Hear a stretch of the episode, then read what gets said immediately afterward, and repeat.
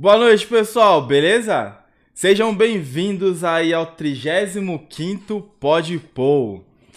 Alguns nunca me viram, eu sou o David pela primeira vez aqui no Podpol. É, só para informar, o Pazini, ele teve um compromisso de última hora e aí tomei a frente, aí ele pediu pra gente a rodar aí o, o podcast, porque hoje tem uma presença ilustre, o Capitão Bruno Matos. O cara matador de pato, é isso, Bruno? Os caras estão te zoando. Tá foda, tá foda, tá foda. Cara, matador de pato é foda. Eu falei, eu falei. Quem me conhece pessoalmente, né? Acaba sabendo, mas era mais os amigos particulares, amigos que não tem nada a ver com a polícia, ou que me conheciam através da polícia. Sabem, não, mas não de matador de pato, né? Caramba, tem um retorno foda aqui, hein, cara. Tem, pô, cara. A equipe, Caralho, pô. A equipe, ó. Ericão Maia, pô. Sério, o cara é O foda. retorno é dentro do cérebro, mano. e o que, que é essa história, cara? Eu fui falar pro Snyder. Pode falar do Snyder? aqui? Pode, pô, sem problema. Ele, é- ele é filiado nosso, tá? Ah, é é? cliente nosso. Eu vi, eu vi, eu vi que ele. Eu vi que ele. Ah, ele gravou um vídeo aqui, né? Trouxe veio acho que aqui o sogro, uma coisa passada, assim. verdade. veio, veio com o gordinho. O sogro dele lá. o sogro Bolinha. dele, o bolinha. Os caras se divertiram aí, treinaram. puta, Quando eu falei, os caras, desculpa o palavrão aí, o cara ficou me zoando. Mas é, é que é uma história séria. Mas os caras é foda. O Snyder é foda, né, meu? Ele conduz a parada para, para o povo dar risada. Mas o que acontece? Antes de eu, de eu entrar na polícia, eu nem imaginava, obviamente, eu fui, fui falar sobre ser polícia faltando meses para prestar a prova. Mas eu trabalhei, fiz, fiz uma, uma escola federal e fiz agroindústria. Então a gente tratava de toda, toda a questão de transformar qualquer tipo de alimento natural em alimento processado, inclusive animais. Antes de entrar no Barro Branco. Antes de entrar no Barro Branco, muito antes de entrar no Barro Branco. E aí veio essa história de matar pato, cara. Os caras só me fodem, mano. Você morava no interior? Não, eu moro no interior até hoje, morava no interior. Eu vou tentar resumir a história, vai, pra... Porra, caralho... eu Não, os não- caras. nem- Eu vou perguntar de qualquer jeito. Os caras, porra, matador de pato, meu. Deixa eu contar então, vamos lá, como é que foi essa história? Seguinte, eu tinha 14 anos e eu vim numa família simples. E aí a opção era colégio particular, meu pai não ia pagar pra mim.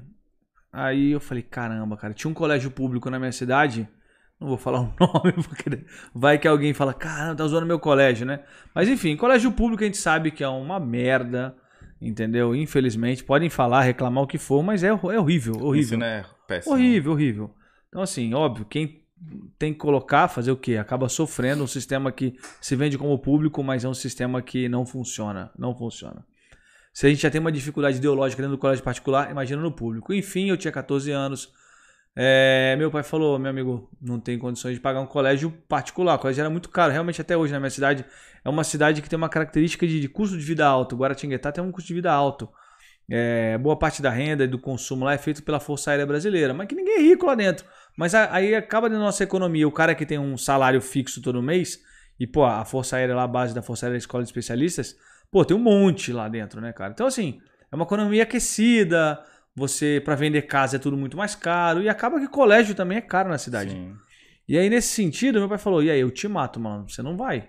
aí eu olhei o colégio público e falei: ah, mano, não vou, cara. Passei na frente, pichado maconha.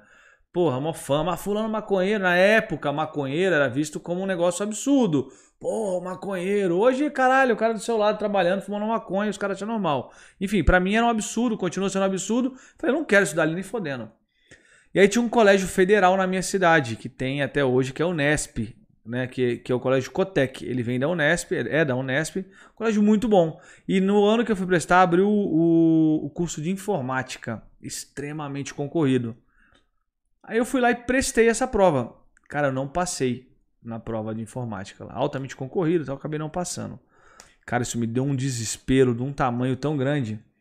E aí, nesse desespero, eu falei, cara, eu preciso achar um outro colégio federal para estudar, eu preciso passar. Não tinha, não tinha hoje igual o Google, você googar e. Aí pergunta para um amigo, o cara falou, ah, tem um outro aqui, Alfredão. Já perdi a vaga. Falei, caramba, meu. Aí vai daqui, vai dali, um cara fala assim, é um cara do judô, um amigo meu do judô, Nelson Diego. Falou, meu, tem um tio meu, um amigo de família, não lembro agora quem que era, nem sei se está vivo ainda. Que é do judô também e tal. E ele, ele estudou no Colégio Federal em Minas.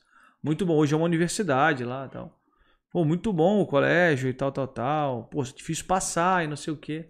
Só que eu não passei, cara, mas eu, é, eu sempre falo isso. Quando você tem uma dificuldade na sua vida, é, é, óbvio que ela é ruim, mas eu tenho certeza que ela sempre te abre uma oportunidade se você souber aproveitar. Ah, com certeza. Quando você cai na com... adianta, ah, se você não. ficar na comodidade, dificilmente você vai crescer.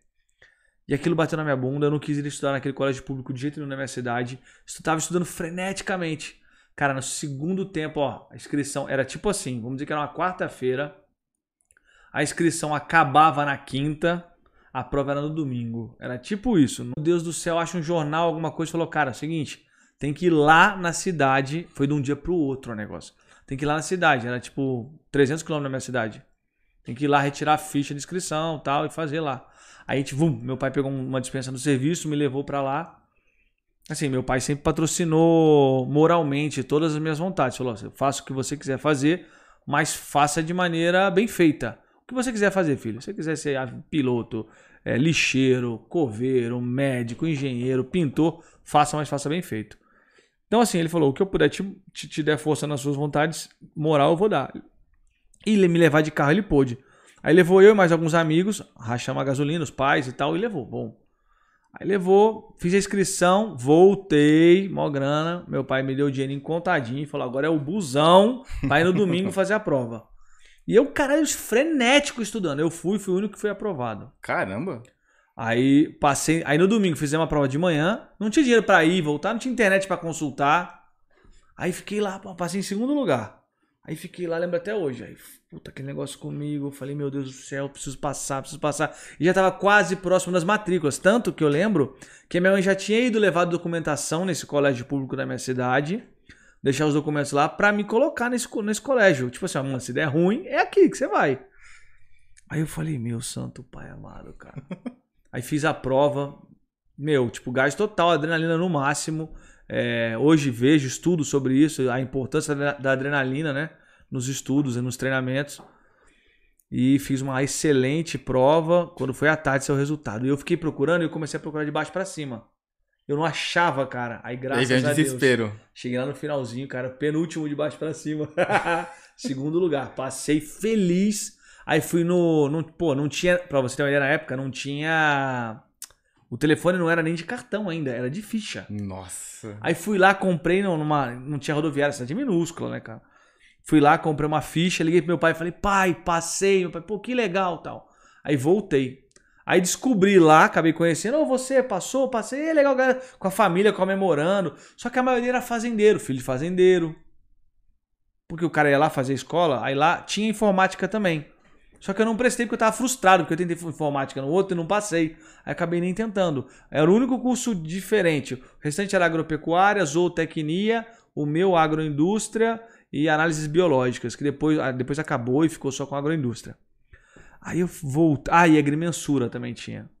Aí voltei e passei em agroindústria, que era o segundo mais concorrido. O primeiro era agropecuária, o segundo era agroindústria. A minha nota passava em agropecuária tranquilo também. Tava alucinado para passar. Voltei para casa, falei pro meu pai, pai, eu vou porque eu descobri três caras aqui do Vale que passaram. Um de Piquete e um de Lorena. Então, a gente vai, é um cara para trocar uma ideia, precisa voltar, Pegar uma... Na época, cara, a gente ia voltava de carona. Você tem noção do que é isso? Carona. Aqui, ó, rodovia, moleque de 14 para 15 anos. Fazia 15 anos lá. Enfim, falei pro meu pai, pai, se eu só fico lá, se eles ficarem, eu tinha 14 anos. Se eles Meu, ficar... puta responsabilidade, Porra. hein? Só que o colégio é interno, cara. É uma puta. O colégio é sensacional, cara. Sensacional. Padrão militarizado, assim, sabe? Tinha lavanderia, você tinha que manter o alojamento limpo. Era muito legal, cara. Muito, muito, muito legal. Fui para lá. Cheguei lá, cara, na primeira semana, um dos caras que foi aprovado desistiu. Tava sentado atrás de mim. Escutei, eu já contei isso em vários podcasts já. A porra do pato viralizou, porque o que eu não sei que eu fui na minha cabeça que eu fui falar dessa porra de pato. Aí passei na prova, tava lá o cara chorando atrás de mim, desistiu. Falei, ah, vou voltar para casa. Nessa, para ajudar, liguei pro meu pai, falei, pai, acredita que o cara que aqui de você tá atrás de mim, que é do Vale também, desistiu? Aí ele falou, pô, falei, falou, não, filho, mas você que sabe. Aí meu pai falou: tem outra notícia pra te dar, filho. Você não passou em informática. Só que houve desistência eletrônica e te chamaram para estudar do lado de casa. Eu tinha nota, tipo assim, primeira e segunda, primeira, primeira escolha, segunda escolha. Aí houve desistência, a minha nota de informática não deu, mas deu para ir para a segunda de eletrônica. O cara bateu, bateu, eu falei, caramba, lado de casa, cara. Só que do, me, do mesmo contraponto, você que trabalha com arma sabe disso. Liberdade é algo que mexe com as pessoas. Sim. Aí eu falei, cara, aqui eu tô longe dos meus pais, eu vou evoluir, eu vou crescer. Cara, eu acordava de manhã sozinho, eu arrumava minhas coisas sozinho. Liberdade. Isso mexe com qualquer ser humano.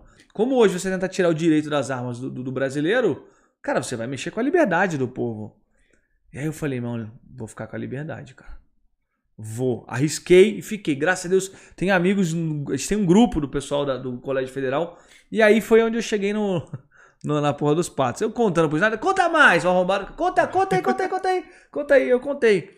Teve um dia que a gente tava com. A gente tava com, tipo assim, um super de, de, de, de, de, de pato. Tinha muito pato na fazenda. Pato pra caralho na fazenda. E aí precisou fazer um abate para controlar a produção. Né? Aí, vamos dizer assim, já, o pato tá ficando velho para morrer já. Aí vamos fazer um, pô, vamos fazer, vamos equalizar, né? E a gente ficava lá, a gente mantinha basicamente com peixe, coelho, frango e pato. Pato depois parou de produzir. O pior para gerar carne é o pato, tem uma demora muito maior para engorda e tal. Galinha engorda rápido, você consegue fazer um fluxo muito maior, gasta muito menos. Peixe hoje com a São Peter, enfim, cara, foi o dia dos patos. Eu lembro até hoje. Os caras juntaram todos os, os, os alunos e falaram o seguinte: vamos ter que agora controlar o nível dos patos aqui. Tipo, ia ser bom se fosse com bandido, né, meu? Ó, tá com muito bandido, vamos dar controlado nos bandidos tá que. Pariu, fodeu. Vamos Mas acho que a população não ia querer isso, não, pô. Ah, também. Você é doido? É não. possível que não. É possível, é possível. Aí os caras mandaram essa, falaram, pô, vamos controlar, vamos controlar os patos, cara. Você matou mais pato ou mais ladrão? Porra, mais pato. mais pato. Não o que eu quisesse, mas foi muito então, mais. Por isso que é um matador de pato, cara. Cara, os caras cara... são foda, hein, meu? Foi foda. Em off, depois eu te conto uma história sobre pato. É tipo pé de pato, mas aí a gente troca Eita, ideia. Não. porra, já, olha e... que eu vou querer saber. Aí o que acontece, cara? Nesse dia foi sensacional. E eu falei para ele, cara, era, era, absurdo. Imagina, chegava caminhão de pato, aí ficava um com o porrete, outro com a faca, um funil. Aí ficava assim: o cara pegava na caixa, vinha, pau, uma retada na cabeça, enfiava no funil, outro passava a faca, tirava, jogava na água quente meu, processo de matança, eu não aguentava mais, era pena, sangue. E aí os caras foram me usar. Mas eu falei natural, porque era muito natural. Só que eu, eu cansei, eu matei pato demais, demais, demais. Aí o Snyder ficou, matou mais o quê? Eu falei, matei pouco. Conta como matou pouco. Só que eu falei, porque realmente foi marcante, cara. A gente ficou de manhã até de noite matando pato. Era pato pra caralho. E pra mim era muito natural, entendeu? Eu, eu sou contra você matar por matar. Mas você matar, seja para um controle de caça, né? Tá tendo na entrada do seu clube de tiro lá, né?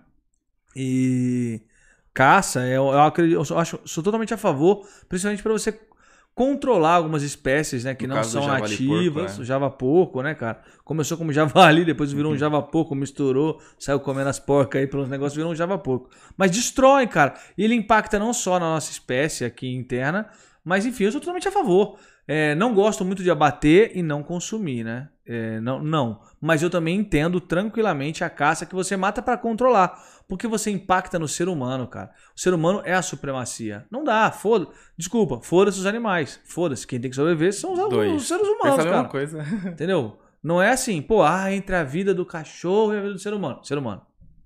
Amo cachorro? Amo. Tenho minha cadela, eu sou apaixonado nela. Minha parceiraça. O dia que ela partir dessa para melhor, não sei se vai antes de mim, depois de mim, não sei. Mas se, eu, se, eu, se ela for antes, vou sofrer, obviamente. É, mas, cara, a supremacia é do ser humano, não tem essa. Porra, se o cara tá impactando na, na, na, agricultura, na, na, agricultura, arrebentando a, porra, muito, não só as nossas espécies, que ela arrebenta o nosso ecossistema, como arrebenta um monte de lavoura. Mata, mata, foda-se, assim, não, mata.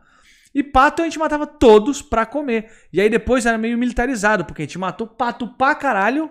E aí é o seguinte, um monte de moleque de 15 a 17 anos agora come pato. Mano, come pato, come pato. Mano, come Acabou pato. com a fome da, da região. Não, a gente ia almoçar pato, janta pato. Não, vamos... Você nem queria mais ouvir falar Puta de pato, que... nem comer mais pato. Pato e coelho, malandro, é um bagulho que eu matei demais, mano. E eu não aguentava mais comer. Hoje, cara, se eu for num lugar, não...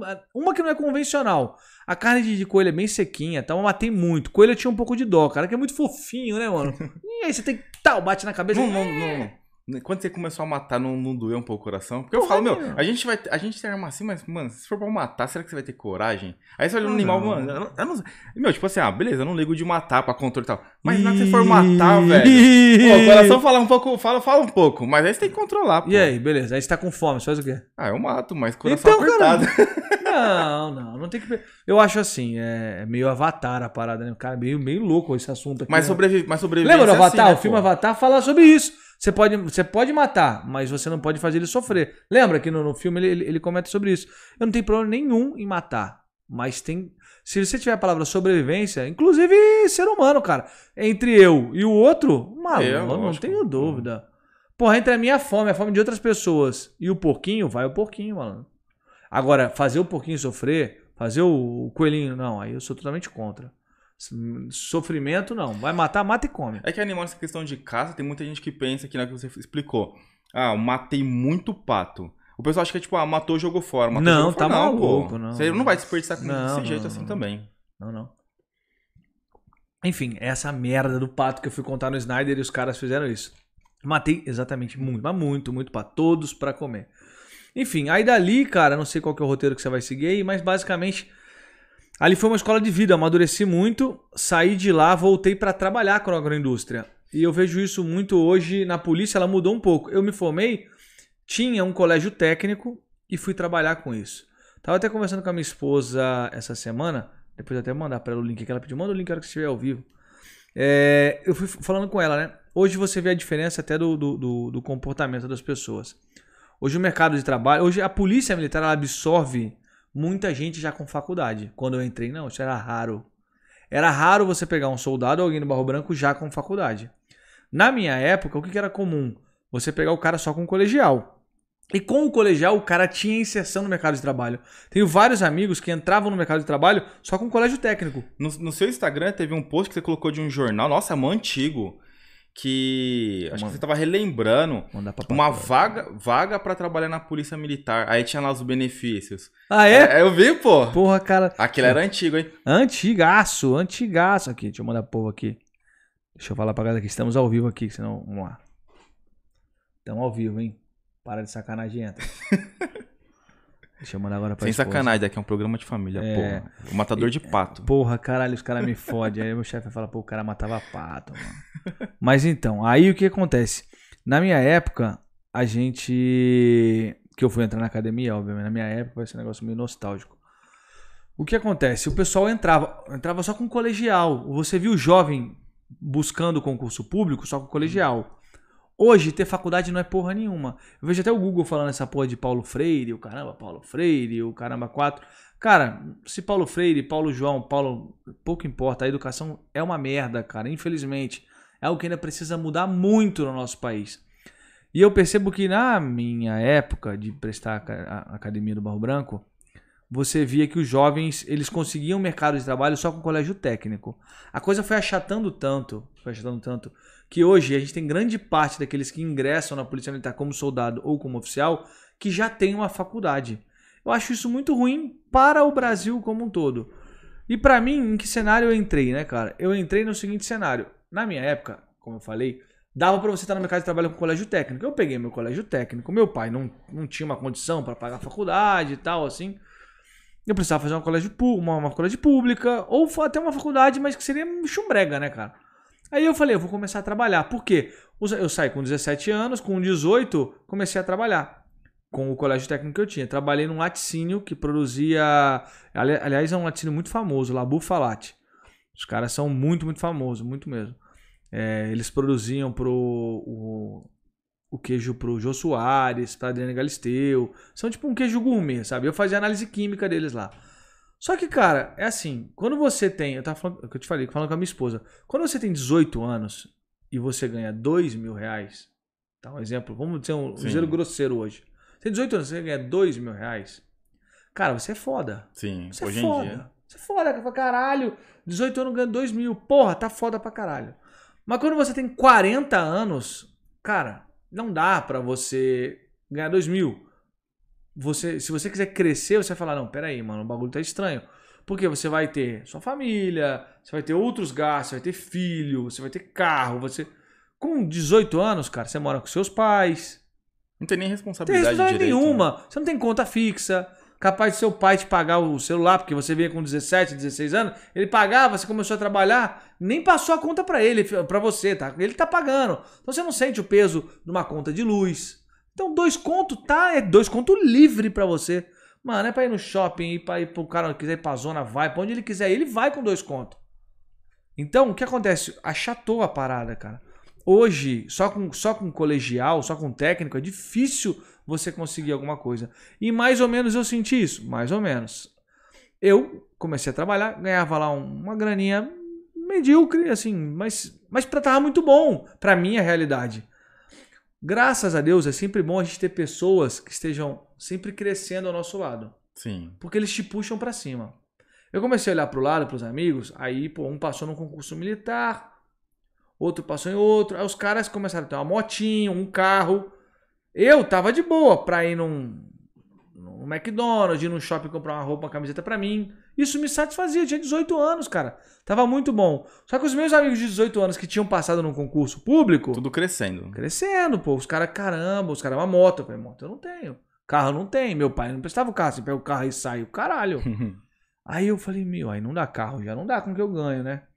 Aí eu comecei a ver, olhar e pensar, caramba, deixa eu ver como é que é, né? Aí com um amigo, quanto você ganha mais ou menos e tal? Aí fui procurar saber. Aí outro, ah, eu tô na aeronáutica, ganho tanto como saindo da aeronáutica. Outro passou no exército, outro passou na AFA. Aí eu, e eu falei, caramba. Falei, é, meu amigo, vai ser e difícil. Eu? Aí comecei a olhar outros amigos que estavam na faculdade. Comecei a conversar. O pessoal, pô, tu pretendo, hora que formar, ir para tal lugar, não sei o que. Fiquei sabendo que um amigo que formou no estágio da faculdade, tipo assim, ó, eu ganhava dois. Um exemplo. Eu ganhava mil e pouco, né? Mil e cem, eu acho. É, o cara que terminou a faculdade, lá, pô, o estágio ele ganhava cinco. Falando lá atrás, tá? Hoje deu mais, achatou Sim. mais ainda a parada. Aí eu falava, caramba, meu, faculdade vale a pena. Então o cara me puxou para cima. Falei, se eu ficar só nesse técnico, porque eu achava, pô, formei técnico, vou, pô, vou fazer minha vida. Mas eu não imaginava filho, casamento, nada disso, um moleque. Aí eu falei, ixi, Maria, cara, eu preciso de mais. E eu ainda tocava em banda, tinha banda, cara. Tocava o quê? Pô, tocava um violão, uma batera, um negócio aí assim. Aí sim, banda do quê? Porra, caralho. Ah, fala aí, pô. Axé, cara. Puta que pariu! Não Porra, não, caralho. O capitão lá tocando a. Ô, mas vai ser engraçado, hein, velho? Não, não, hein. Não, mas, não, mas aí você tocava, tá? Não, eu, tocava, eu toquei, toquei, em, toquei em banda de baile, toquei em banda de axé, toquei em sertanejo um pouco depois. Cantava lá, onda, onda, olha a onda. Eita, pô. Pô, eu, eu, eu, gosto pra caralho de, de, de música brasileira, de.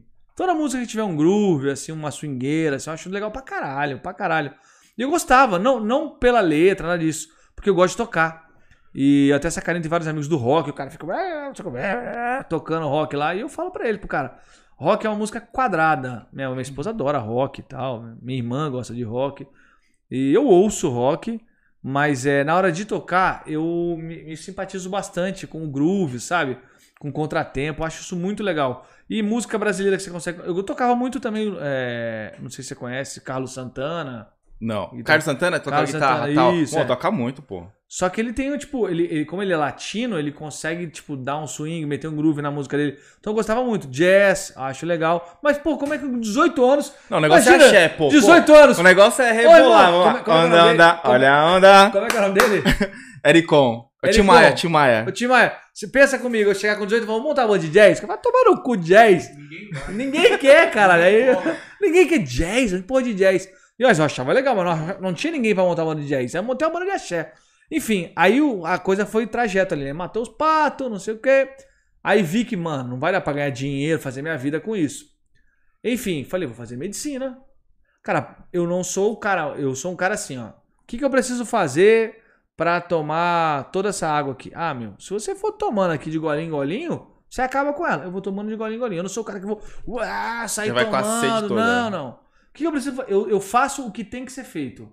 Entendeu? O que, que tem que ser. Eu, o que eu colocar na cabeça que eu vou fazer. Pegou, capitão? Eu vou fazer. Então, daqui a pouco eu já pego aí.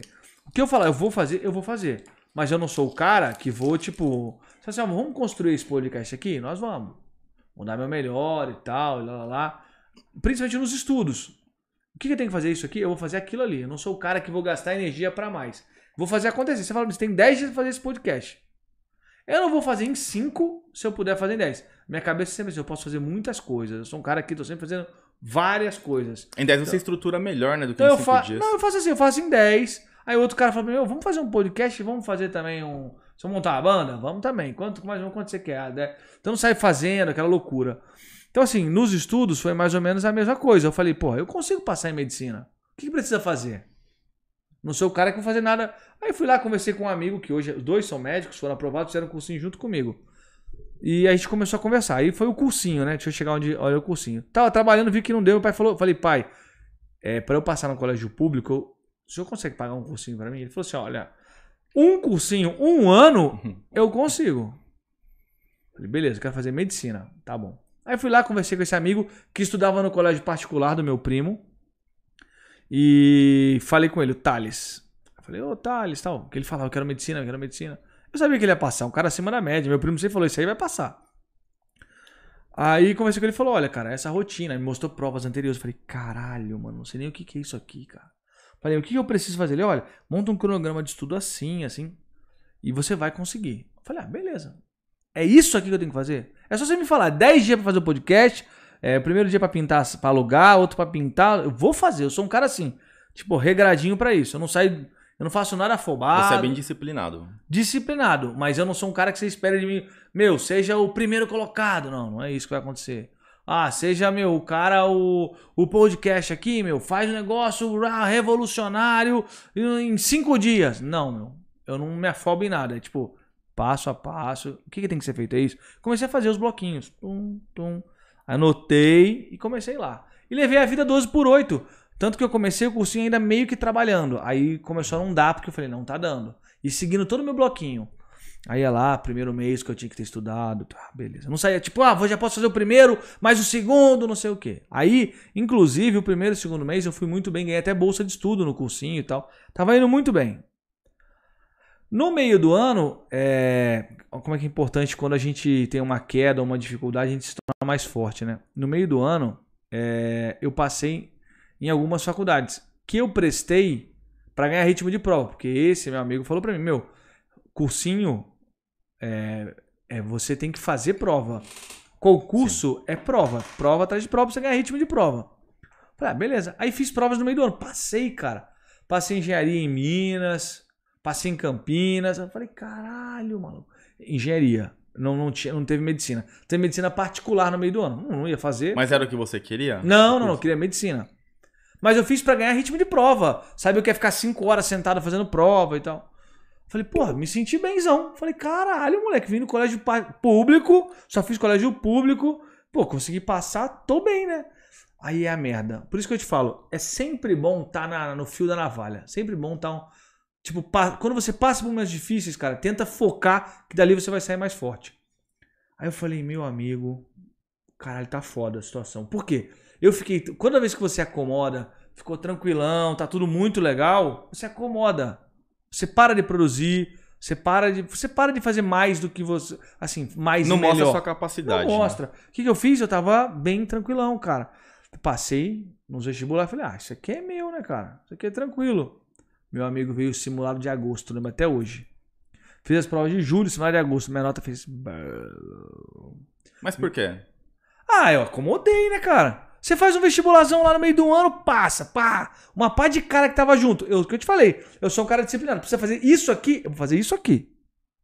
Não invento firula, malabarismo, é isso aqui, é isso aqui.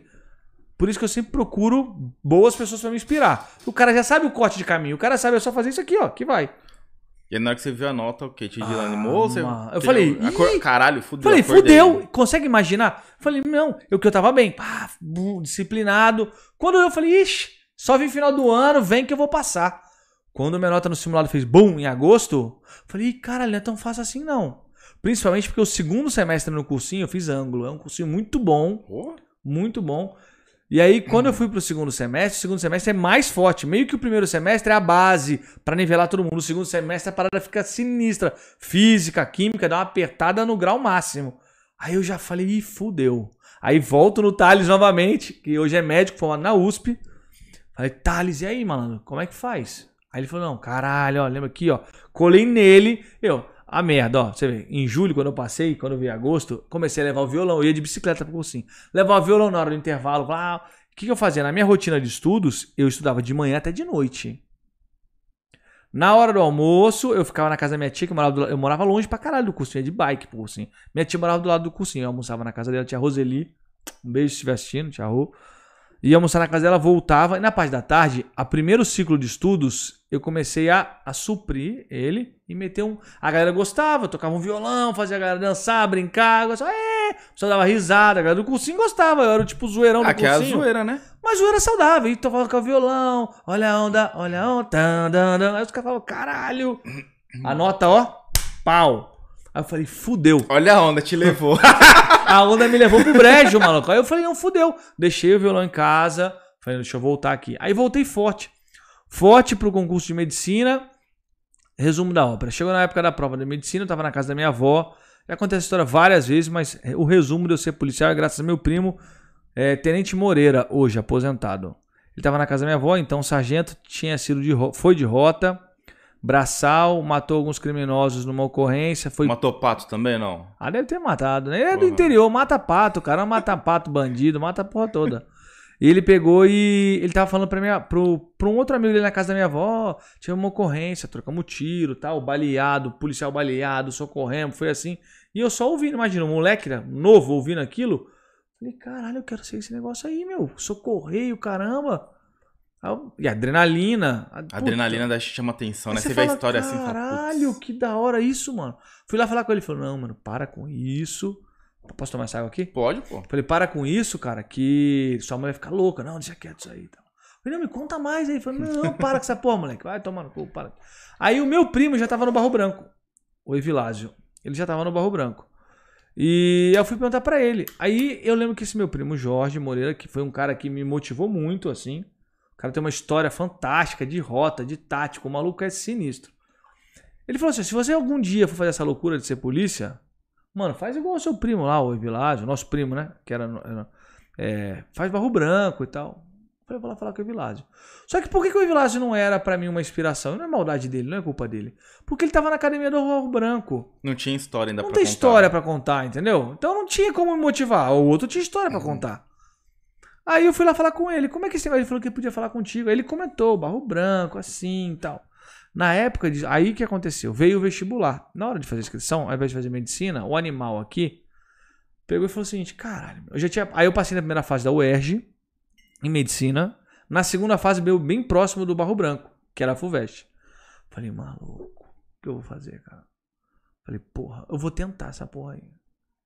Só pra ver, sabe? Só pra ver. Fogo no Forebs, só pra Mas ver. aí você ficou, por exemplo, no caso, o que te chamava mais atenção?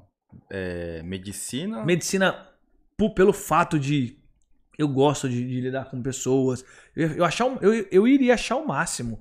Tipo, mano, chegou o cara baleado, esfaqueado, a tripa pulando, eu ia achar o caralho. Daí essa porra. Bum, abre, sutura, vem. Eu acho do caralho. Eu achava, eu achava que ia ser muito feliz com isso. Quem sabe na minha aposentadoria ainda meto louco ainda, se minha filha tiver mal crescida e tal, meto uma medicina. Eu não, não, não descarto essa possibilidade, não. Eu acho muito foda, muito foda. Tipo, só o jalequinho azul aqui, todo fudido de sangue, espirrando. Tá aqui, ó. Entra na emergência! Sem a cabeça e dedo do pé. Traz a cabeça no gelo, caralho.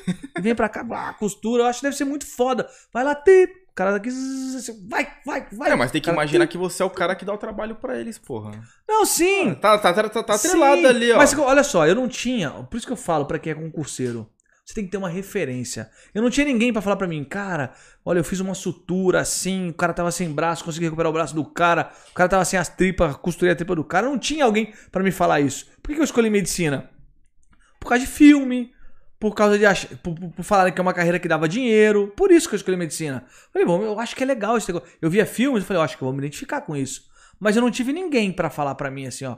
Meu, ó, é legal, eu costuro, eu faço isso, é muito legal. Não tinha. Mas tinha meu primo pra falar que trocou tiro, sangrou, matou o bandido e ajudou um amigo lá, socorreu o amigo. Eu tinha isso. Você já se imagina na história. imagina na Exatamente. É história. o que acontece com os podcasts. O cara vem aqui, o cara se coloca no lugar. Sim. Por isso, inspiração é tudo. Por eu, eu dou aula em cursinho. Inspiração é tudo. Sempre na aula zero que a gente faz com os alunos lá, eu, falo, eu trago pra eles inspiração. Falo pra eles o que eu vivi.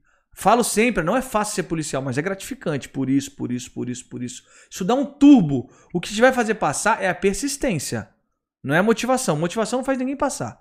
É persistência. Lembra que eu te falei, ó? O que, que tem que fazer para passar? É isso? Mantém, persistir. Não para, não para, não para, não para, não para. Pronto. Passei. Isso te faz passar. Motivação não te faz passar. Persistência te faz passar. Mas a motivação é aquela na hora que você vai desistir de persistir, a motivação te faz continuar. Mas Sim. é a persistência que te garante a aprovação. E aí o que aconteceu? Eu tinha essa motivação do meu primo e eu falei, pô, vou prestar essa porra aí. Mas olha só como é que é, né, cara? Eu passei e aí veio a merda. Porque como é que eu vou falar pros meus pais? Ô, oh, passei na polícia. O quê? Meu pai ainda foi mais de boa e minha mãe, cara. Minha mãe Porque falou, seu pai já é mais ou menos do ramo, é, certo? Meu pai ele tem alguma coisa a ver com aeronáutica. É, e meu pai, tipo, pra ele, cara, tá assim. Meu pai tá tranquilo, porque assim, eu sempre que ele te falou, ó, quer ser pintor, coveiro, lixeiro, seja o melhor. Agora, a minha mãe, maluco, foi, foi sinistro. Imagina, foi sinistro. Só me imaginar, meu, meu filho trocando, trocando Cara, tiro com bandido. Não. Assim, não. ó, mãe de policial, ela sempre imagina que o filho vai na padaria e vai trocar tiro. Foi na padaria, eu vou trazer dois pães e um morto. ela acha que é isso. Mãe, eu vou no açougue, vou comprar dois, dois quilos de bife, mais um quilo de, de bandido morto. Ela acha que é isso, porque ela, ela acha que você vai tudo. Mãe, eu vou pra escola, vai trocar tiro. Tudo. Ah, filho, vou buscar minha filha na escola. Cara, ele vai antes, vai parar, vai trocar tiro na esquina, voltar a se abrigar, pega a criança e volta. Pra... Então, tudo, a, mãe, a cabeça de mãe tá achando que você tá trocando tiro a todo momento. E não é isso. A grande maioria dos policiais vai vai trabalhar 30 anos não vai trocar tiro, cara. Vai trocar tiro, via de regra, quem busca isso, não busca trocar tiro, busca ir, ir atrás do combate. Quando você vai atrás do combate, o combate acontece, é uma grande caçada. Essa é a verdade. Patrulhou, na busca, na caça, você vai achar. Como é que você. Pô, tem uma porrada de gente. Se você, como é que é uma caça? Você sai buscando lá o javali, o javaporco. Se você não souber buscar trilha, saber dar um, pô, dar um vento. Vir até você ele não vai vir. Não vai. Você sai com uma arma, não, você vai matar um javali? Mas nunca, cara. Como é que você mata um javali? Porra, procurando. Ó, tri... isso aí é uma, cara, é uma ciência. Isso, cara, é, se chama tirocínio. É basicamente isso. Você vai explicar pra gente daqui a pouco. Segura que, aí. Sim, o que é tirocínio? É isso, é essa caçada. Ou vai daqui, vai dali. Se o policial. Porque, via de regra, o que é o, a, a polícia militar? A polícia militar é preventiva ostensiva. Estou presente, logo não acontece o crime. Sim. Só que às vezes o criminoso ele não tá esperando e você surpreende ele. E quando você surpreende ele, eu ainda acredito. Eu, minha visão, o Bruno. Não falo o nome da instituição eu acredito que quando você sai caçando, você está fazendo muito além e positivamente do que o preventivo. Por quê? Porque o preventivo é, você não consegue ser onipresente, você não consegue estar em todos os lugares. Existe um planejamento estratégico de estarmos onde mais acontece na hora que mais acontece. Entretanto, o crime nunca vai deixar de acontecer. Nunca. Teoria econômica do crime, o crime vai acontecer para Você trabalha para evitar. Só que se você sabe caçar o criminoso, você consegue perceber o ambiente. Você sabe, meu, aqui, ó, começo de mês. Começo de mês, aonde que o bandido vai estar, tá, via de regra? Saidinha de banco. Sim. Ele vai estar tá próximo dos bancos. Então você vai patrulhar aonde? Olhando dentro dos bancos, nos, nos pontos de ônibus. Você vai ali que você vai. Você está caçando, você está procurando o seu javali. Você tá ali, cadê o meu javali? Aparece, fila da Aparece. Puta. Aí você vai catar ele ali. Se você só fizer o que tem que ser feito, estar onde. Às vezes não, porque às vezes não, por exemplo, é o crime vai começar ali, não deu tempo, por exemplo, da alteração do seu cartão de patrulhamento é, ter alcançado o local onde o crime vai acontecer. Quem tá na rua ali vendo, entende a dinâmica, que é patrulheiro, entende a dinâmica do crime, como o crime acontece, onde tá acontecendo, onde é o tráfico. Quem é o cara que leva? Se aborda o cara, o cara fala, mano, o maluco que traz a droga é o cara que vem na motinho de táxi, é Uber, o cara vem Uber Eats, o cara vem de Uber Eats e tal. E, meu, é ele, cara. Você sabe disso. Sim. Às vezes quem está na administração, por isso que eu procuro sempre estar tá em contato com quem está no operacional. Por exemplo, comandando companhia, eu tenho que estar tá conversando com o cara que está no operacional. Porque ele abordou o cara e sabe que é o cara da motinha do Uber Eats que está roubando ali na área. Não chegou para mim, às vezes não chegou pro serviço de inteligência, o cara pegou aquela informação, não repassou. Então eu vou até o cara e falo, mano, você tem que estar tá sempre em contato na ponta da linha. Então a caça é isso, é você fazer além do preventivo ostensivo, é você estar onde acontece o crime, na hora que acontece o crime, mas ainda assim saber como o crime se comporta no terreno para você ficar caçando ele. E aí você tromba ele, porque se você não trombou, você fracassou. Ah, tudo bem, a partir dali é da polícia civil, da polícia judiciária, mas você fracassou. Você fracassou, você não preveniu. Então, se você chegou e pegou ele, cara, você ainda evitou que acontecesse. Eu acho sensacional. Eu percebi que você tem um perfil, até acompanhando um pouco o seu, seu canal. Você é o cara que prefere prender do que matar. Ou eu tô errado? Eu prefiro viver. Mas você, pre- você prefere evitar matar o cara. Você prefere, tipo, ah, Cara, não eu existe prefiro... evitar. Se o cara entrar armado aqui, nós vamos matar ele. Não tem evitar.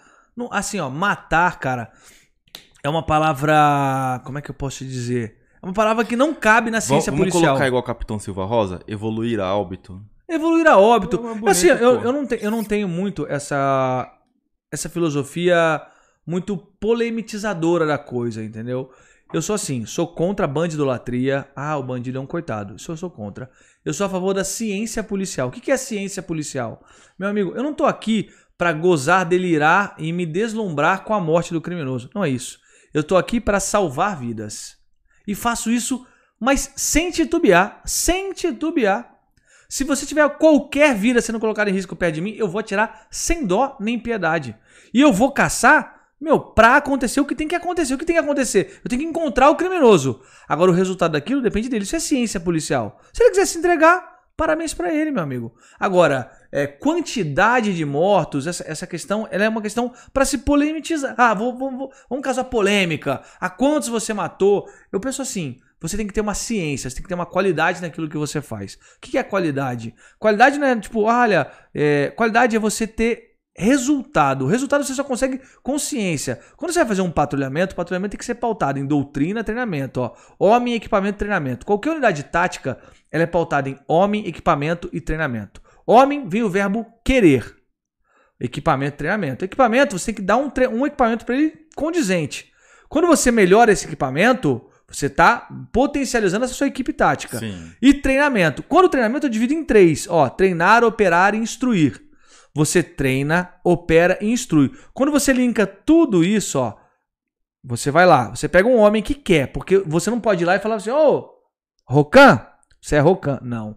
Ele tem que vir até você e falar assim, capitão, eu quero ser da Rocan.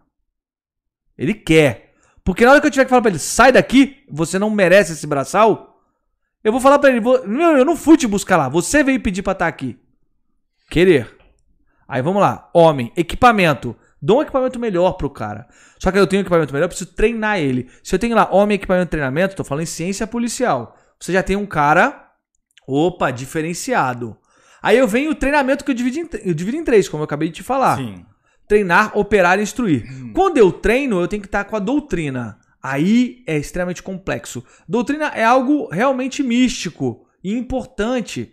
Porque a doutrina ela não é verticalizada conforme a hierarquia. O capitão manda no tenente, que manda. Não. Ela é 360 graus. O que, que é isso?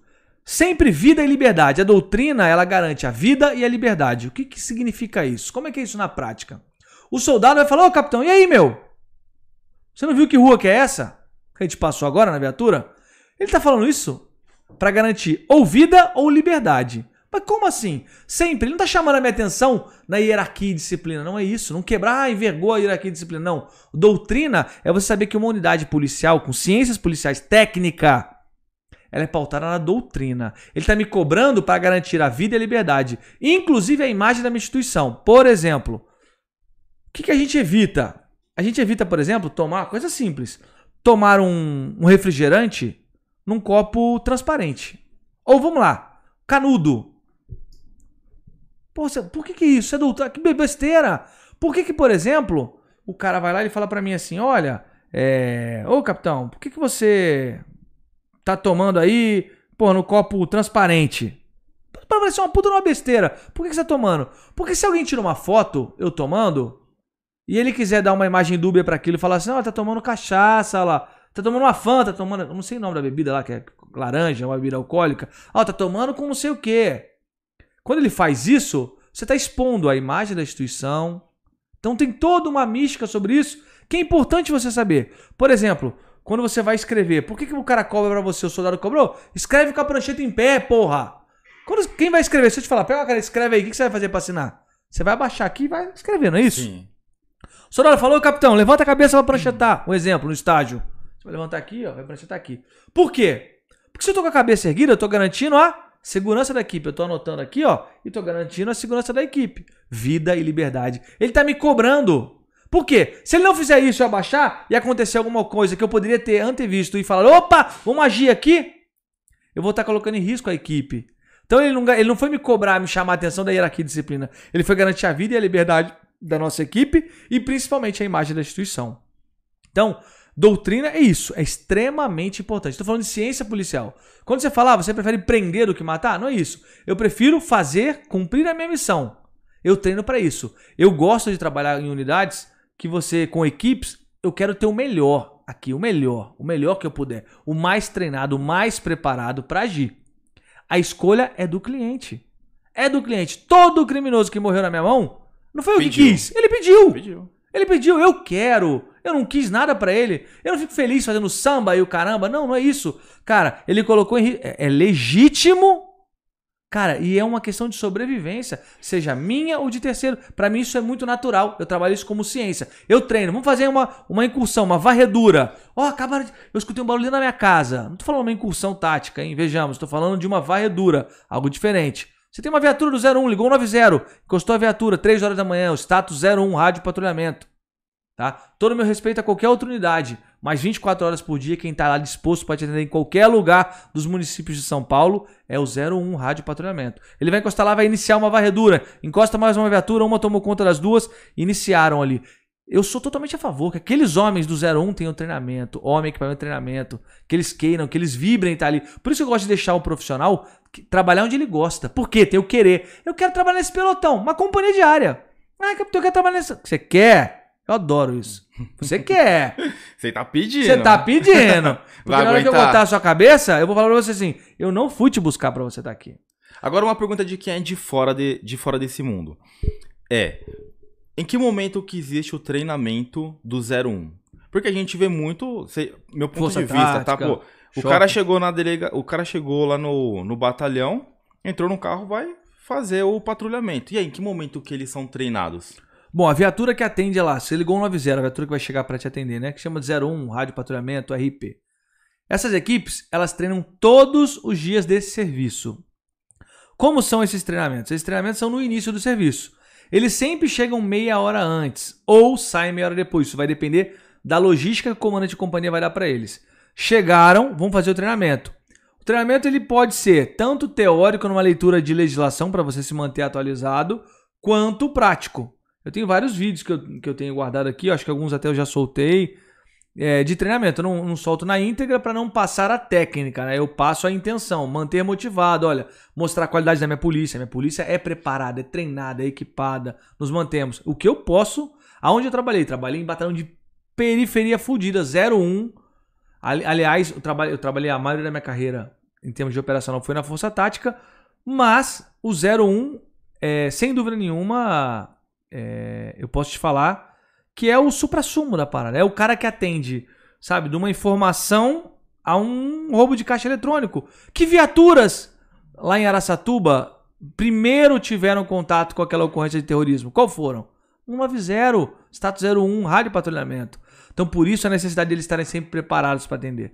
Então, assim, eu acredito nessa ciência policial. Então, é assim, para explicar, para responder a sua pergunta, eles treinam nessa meia hora. Então, assim, dia sim, dia não, eles estão meia hora treinando. Ou teórico ou prático. E eu acredito que tem que ser levado extremamente a sério isso. Por quê? Porque você é aquela velha máxima, que apesar de ser realmente a velha máxima, ela é importante. É melhor você saber e não usar do que você precisar e não saber. Sim. Isso é fundamental. Então, ah, por que você me ensinando a usar torniquete? Quantos policiais são baleados? Ah, nunca teve um baleado aqui se você for o primeiro. E aí? Ah, pra que varredura, cara? A gente chama o tático. E se não tiver tático? E se não tiver rota na rua a hora que você chamar? Ou se não a rota tinha em outra operação em outro lugar, não tiver como chegar. Se você não tiver capacitado, você e se aí? lasca, pô. Entendeu? Por exemplo, eu peguei uma ocorrência muito delicada em São Miguel Paulista, muito delicada. O GAT atuou de maneira sensacional, brilhante. É um cara, sabe, com desvio psicótico, absurdo, tomou de refém a esposa, filho. Uma ocorrência muito difícil. É, a gente fez tudo, todo o procedimento que tinha, que tinha que ser feito como 01, né, como rádio patrulha, dentro do nosso manual de gerenciamento de crise, até a chegada do GAT. Mas e, se e aí, no meio da ocorrência já assumida pelo Gatti, ele resolveu atirar, atirar na esposa, esfaquear ela. Meu, um Zulu chinês. Matou a esposa? Não matou, não matou. Mas esfaqueou ela. O que aconteceu na ocorrência? Então, aí o, onde, eu, onde, eu quero, onde eu quero chegar? E se tivesse ele começado esse ataque contra ela e contra o filho, antes do Gatti chegar, quem, vai- quem iria atuar? Era o Gatti? Não era o 01. Sim. Então por isso o 01 tem que estar preparado, tem que estar completamente. com- preparado por completo para uma invasão tática. É uma coisa até que eu tenho, eu tenho que conversar com um amigo meu de turma, que tá no, no, no choque, sobre isso. Cara, a gente precisa ter um treinamento extremamente completo pro 01. Porque o 01 é quem vai. E, por exemplo, nessa ocorrência, tem uma coisa que eu quero fazer um estudo de caso com ele. Por quê? Quero perguntar isso pra ele. Cara, e se ele tivesse começado a atirar e esfaquear antes do gato chegar? O gato tem mais tempo de treinamento, equipamento diferente. Lembra? Homem, equipamento Sim. de treinamento? O equipamento dele é diferente do 01. Ele tem mais treinamento, não é melhor? Tem mais, tem mais chance pra treinar. Tá? Então assim, e aí? Quem iria agir? Cara, tá todo mundo olhando. Tava o Brasil todo acompanhando essa ocorrência. Câmera, cara, tava internacional, cara. A parada. Tava assim, horas já de negociação. Na verdade, contato sem concessões. A gente tava ali fazendo como 01 até a chegada do GAT, que iniciou sim uma negociação, assim, pode-se falar original, né? A nossa era só o contato sem concessões, basicamente, assim, contando a grosso modo, tecnicamente, o que seria. E essa ocorrência, para contar ela, né? Uma ocorrência que o cara pegou, teve um surto psicótico, catou a, a mulher, manteve ela refém, tinha arma, deu tiro pela janela, manteve ela refém, era uma escadaria, o cara lá em cima. Puta ocorrência delicada, cara. E quem atendeu ela? O 01. Se entrar aqui agora pra roubar, a primeira viatura que vai chegar. Bem provável. O 01, pô. cara. Esse cara tem que estar top, esse cara tem que ser amado, admirado pela instituição. Tão quanto força tática, tão quanto rota, tão quanto qualquer unidade de choque, corregedoria, toda. A polícia militar é, é- é magnífica, me orgulho em estar nela. Mas assim, hoje eu procuro é, dedicar o meu tempo de estudo. Se você vê minha mesa, quem conhece a minha mesa, eu tenho pilhas de livro lá, fico estudando. Gasto meu pouco dinheiro na hora de folga para treinar, para fazer curso fora, para preparar o status 01. É, a, a minha bandeira, se é que pode se dizer isso, é eu preciso ter um 01 top, preparado. Ele precisa ser foda. O cara tem que falar, mano, o 01 é foda, esse cara é bom pra caralho. E, ele, e o 01, ele busca isso? Não busca, via de regra. Tá? Posso fazer inimigos nesse momento, mas ele não busca, via de regra. Por quê? Lembra que eu falei pra você que quando você entra na homeostase ali, quando você entra na, na, na, na tranquilidade, começou a trabalhar, ganhar seu dinheiro e tal, cara, você se acomoda. Você se acomoda. Uma unidade de choque, uma unidade tática, seja ela qual for, força tática, rota, BAEP, qualquer unidade assim, lembra do verbo? Qual que é o verbo? Querer. Esse verbo é foda, cara. Esse verbo é foda. Você quer estar aqui, maluco. Porque até entra numa pergunta. É, O disso 01 não daí, tem muito querer, né? O cara tá lá, ele tá lá. Ele passou, ele tá lá. Então, assim, você tem muitos que você fala, maluco, o cara é embaçadíssimo. Eu teve um que eu fui trabalhar com ele agora lá, lá em São Miguel. Ele. O cara é fantástico. Eu conheci ele em Jacareí. Dei uma instrução com o Charnesk em Jacareí. Ele apareceu lá. Arrumei uma, uma, uma- instrução pra, pra gente de segurança pública. Levei o Charnesk, a gente tava lá. Daqui a pouco ele chega. Eu falei, bom, eu inclusive vou pedir pra trabalhar na unidade. Eu fui encontrar com o cara lá. O cara pegou a moto dele, gasolina dele, pedágio. Saiu de lá, veio. O cara do 01. Faixa preta de jiu-jitsu, o cara nota mil, cara. Veio buscar. com- Mas quantos? Aí eu abri, ó, gratuito. Curso do Charnesk é caro. Não É cobrei. o de alguma coisa contra retenção. É, retenção contra retenção. É isso aí, né? Pergunta pra mim, ó. Valendo uma aposta aqui. Valendo uma aposta. Se você aqui arrumar um cara fora, vamos lá, instrutor zero lá. O instrutor zero, sabe quem é? Não. De tiro? Ele é uma, uma referência no tiro, um gringo. Um cara muito bacana, ele tem um conceito de, de, de mão de bailarina, ele tem uns conceitos bacanas sobre tiro, né? É, ele fala sobre empunhadura triangular, então, um cara do caralho. Se você falar pra ele assim, ó, só para o 01, gratuito, aqui no G16. Vou falar mais, eu vou usar. Gratuito para policiais, você divulga lá na sua página. Você coloca lá, olha, gratuito para policiais, daqui a 10 dias, instrutor zero, dando uma aula aqui de emmassamento de tiro. Uma, uma instrução de tiro dele. A instrução de tiro dele é muito boa, já tive aula com ele. O cara é muito bom. Aí eu corto as minhas bolas. Se você der 100 vagas, você não preenche 10% disso. Mano, pega a faca, velho. Pega a faca. Ah, se você fizer um tráfego pago e o caralho, aí você vai enfiar a goela abaixo. Ah, porra. O cara clica uh, sem querer. Mas de vir aqui, não vai. Agora é capaz, se você cobrar, os caras vêm. Um ou outro vai vir e tal. Pela cultura do- de graça, o cara não quer. E pela cultura de falta. Eu tava falando com o Esperandil semana Será que passada. não é falta de tempo, pô? Não, falta de Não? tempo não, porra nenhuma. Meu ovo. Não, pô, falta de tempo, caralho. Não é, cara, é cultura. Infelizmente, é cultura. Você não tem a cultu cultura. Cultura do treinamento. Você não tem essa cultura. Isso, isso precisava vir de cima pra baixo. o Porque, que eu meu, posso fazer, eu faço. Porque, por exemplo, uma- das perguntas que eu até te fazer, com base um pouco da sua história e do que você acabou de falar. Fa- quer- Faz um teste. Eu não vou te cortar, mas guarda isso aí, senão eu vou esquecer. Todos os amigos que você tiver policial, todos, todos, todos, todos, todos. E você trabalha em stand de tiro. Pergunta pra ele assim: quantas vezes você foi no stand de tiro atirar nesse ano? Pergunta pra eles. Se você tiver 10 amigos, eu duvido, eu duvido dois irem no stand atirar. Eu duvido. Eu duvido. Quiser valer uma aposta, a gente vai. Ó, eu vou fazer uma aposta. Sábado a gente vai ter workshop aqui. É, voltado à cartilha do, do CAC, né? A gente vai falar de legislação. Muita ninguém. coisa Policial que, militar, quem pode dar de graça aí. Vai dar De ninguém. graça. Então, ó, policial tá aberto, gratuito workshop. Cara, não é Eu vou, maldade. eu vou contabilizar. É cultura. Eu vou, vamos lá, vamos fazer assim, ó. Vamos, vamos lá, beleza. Vou, vou, te- vou te tentar te mostrar mais ou menos um exemplo. Não sei se você faz academia, você faz musculação, coisa desse tipo. Mas, por Pô, exemplo, mano, já tentei, já Tá. tentei. é um exemplo esdrúxulo. Você acha importante atividade física? Pô, eu acho. Mas é a vontade de fazer. Pô, Então, tem é importante. É, ô, lógico Você que vai é. ter uma, uma velhice, uma terceira idade com mais qualidade, não é Sim, isso? sim. Do cara, você tem essa consciência? Tenho. O policial militar, policial civil, ele qualquer aqui. Você acha que ele tem consciência que se ele treinar mais, ele melhora o tiro dele, ele melhora as movimentações táticas dele? Ele tem. Com certeza. Ele sabe. Beleza. Agora, você sabe que treinar vai melhorar a sua vida, não é? O que, você Sim. precisa fazer? O que, a única coisa que você precisa fazer? Se eu, te der Querer. uma, se eu te der uma academia de graça, maluco, eu duvido. Eu duvido que você vá. Mas, né, você- a- geralmente a gente paga E não vai! pô. A gente é burro, porra. Mas, mas sabe o que é isso? Cultura. Mas é, mas Isso é, é. cultura. Pra você mudar a cultura, cara, o bagulho é basilar. Cultura é basilar. Por exemplo, o que é cultura basilar? Provavelmente, o cara que teve o pai que sempre fez atividade física próximo dele, esse cara teve cultura basilar. Sim. Esse cara, ele vai fazer com mais facilidade a atividade física. Quer que você tem, você tem filho? Eu tenho. Quer fazer seu filho ler um livro? Leia livro próximo do seu filho. Leia livro pra ele. Tenha livro na sua casa. Cria um ambiente basilar pra ele daquilo que você quer inspirar ele.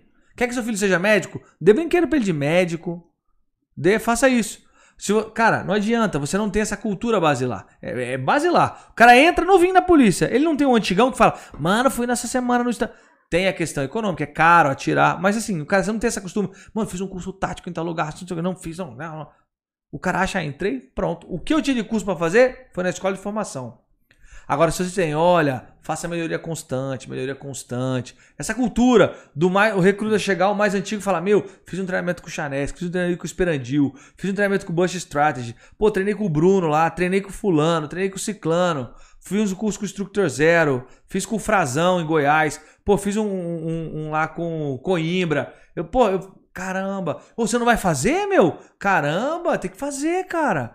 Pô, esse curso é foda. Vamos fazer um curso de varredura. Uso de lanterna, transposição de obstáculo. Pô, CQB, VCQB. Vamos fazer, cara. Pô, você não tem ainda? Isso é cultura. Mas a cultura, ela, ela, ela Não existe. não existe Não ainda. existe, não, não existe, existe. ainda. Ainda não. Ainda não. E você acha que nunca vai existir, por exemplo? Porque depende, depende de quem, por exemplo. Não sei se eu tô errado, tá? Eu não É, vejo de- esperança por De- agora. Depende tipo, dos caras Sim. mais antigos de colocar, Sim, de sim. pô, incentivar Então, eu- aí eu vou te falar. assim. Você vai ter que romper uma barreira, uma, uma bolha. Você tem que romper essa bolha. É, essa bolha, basicamente, é assim. Eu posso mandar para um amigo meu que ele me pediu rapidamente aqui? Pode, pô. Ele falou. Calma aí, deixa eu mandar pra ele aqui. Que ele pediu pra mim. Manda pra mim o link, pá. É... Vamos lá. Tem alguém ao vivo aí? Cara, deixa eu falar com a galera aqui do ban. Hã? Oi? É. Ah, já aproveitando aqui, ó, quem tá assistindo, já curte aí a nossa o nosso canal. Ó, a gente por enquanto tem poucas curtidas, então dá uma curtida lá pra gente, se Mano, inscreve se no vocês canal, Se pô. porrada come, hein? Ô, a gente tá aí com o matador de pato, pô. Porra, caralho, motor de pato, me fode, mano. Tô torcendo pra entrar um vagabundo aqui e te matar ele. Aí eu quero ver, pelo menos falar, porra, caralho. Ô, mas, por exemplo, o primeiro, o primeiro, acredito, tá? O primeiro sonho de, de alguém que deseja entrar na polícia é estar na polícia. Uhum. O Sai segundo, o, o segundo, o segundo sonho de um policial. Entrei. E aí, qual que é o meu segundo sonho? Porra, mano, é. é, por exemplo, ah, pô, chegar, a chegar sargento, coronel, capitão.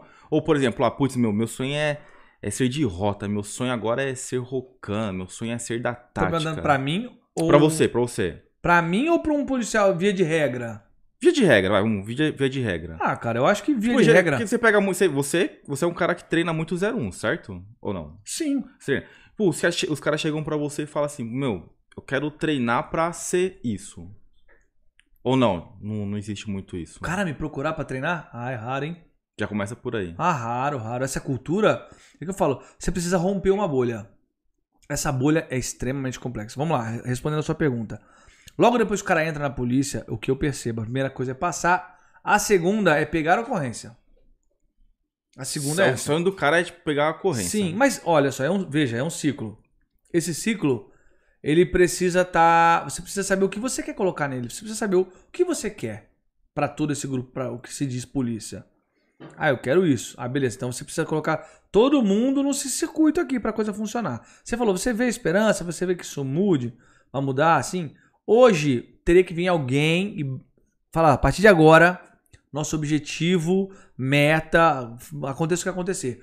Nós vamos treinar. Treinar é o nosso lema. Precisa. Por quê? Eu não tive isso quando eu ingressei, não, tem, não, não, não é essa uma filosofia, entendeu? Hoje, então se não é pra mim, não é pra quase todos os outros. Então por que nós, de capitão para baixo, faríamos isso, entendeu? Faz quem gosta. Faz quem gosta. Tipo jogar bola no pelotão. Joga bola quem gosta, quem não gosta não joga bola. Não é um lema, todo mundo tem que jogar bola. Um bagulho bem assim. Sim.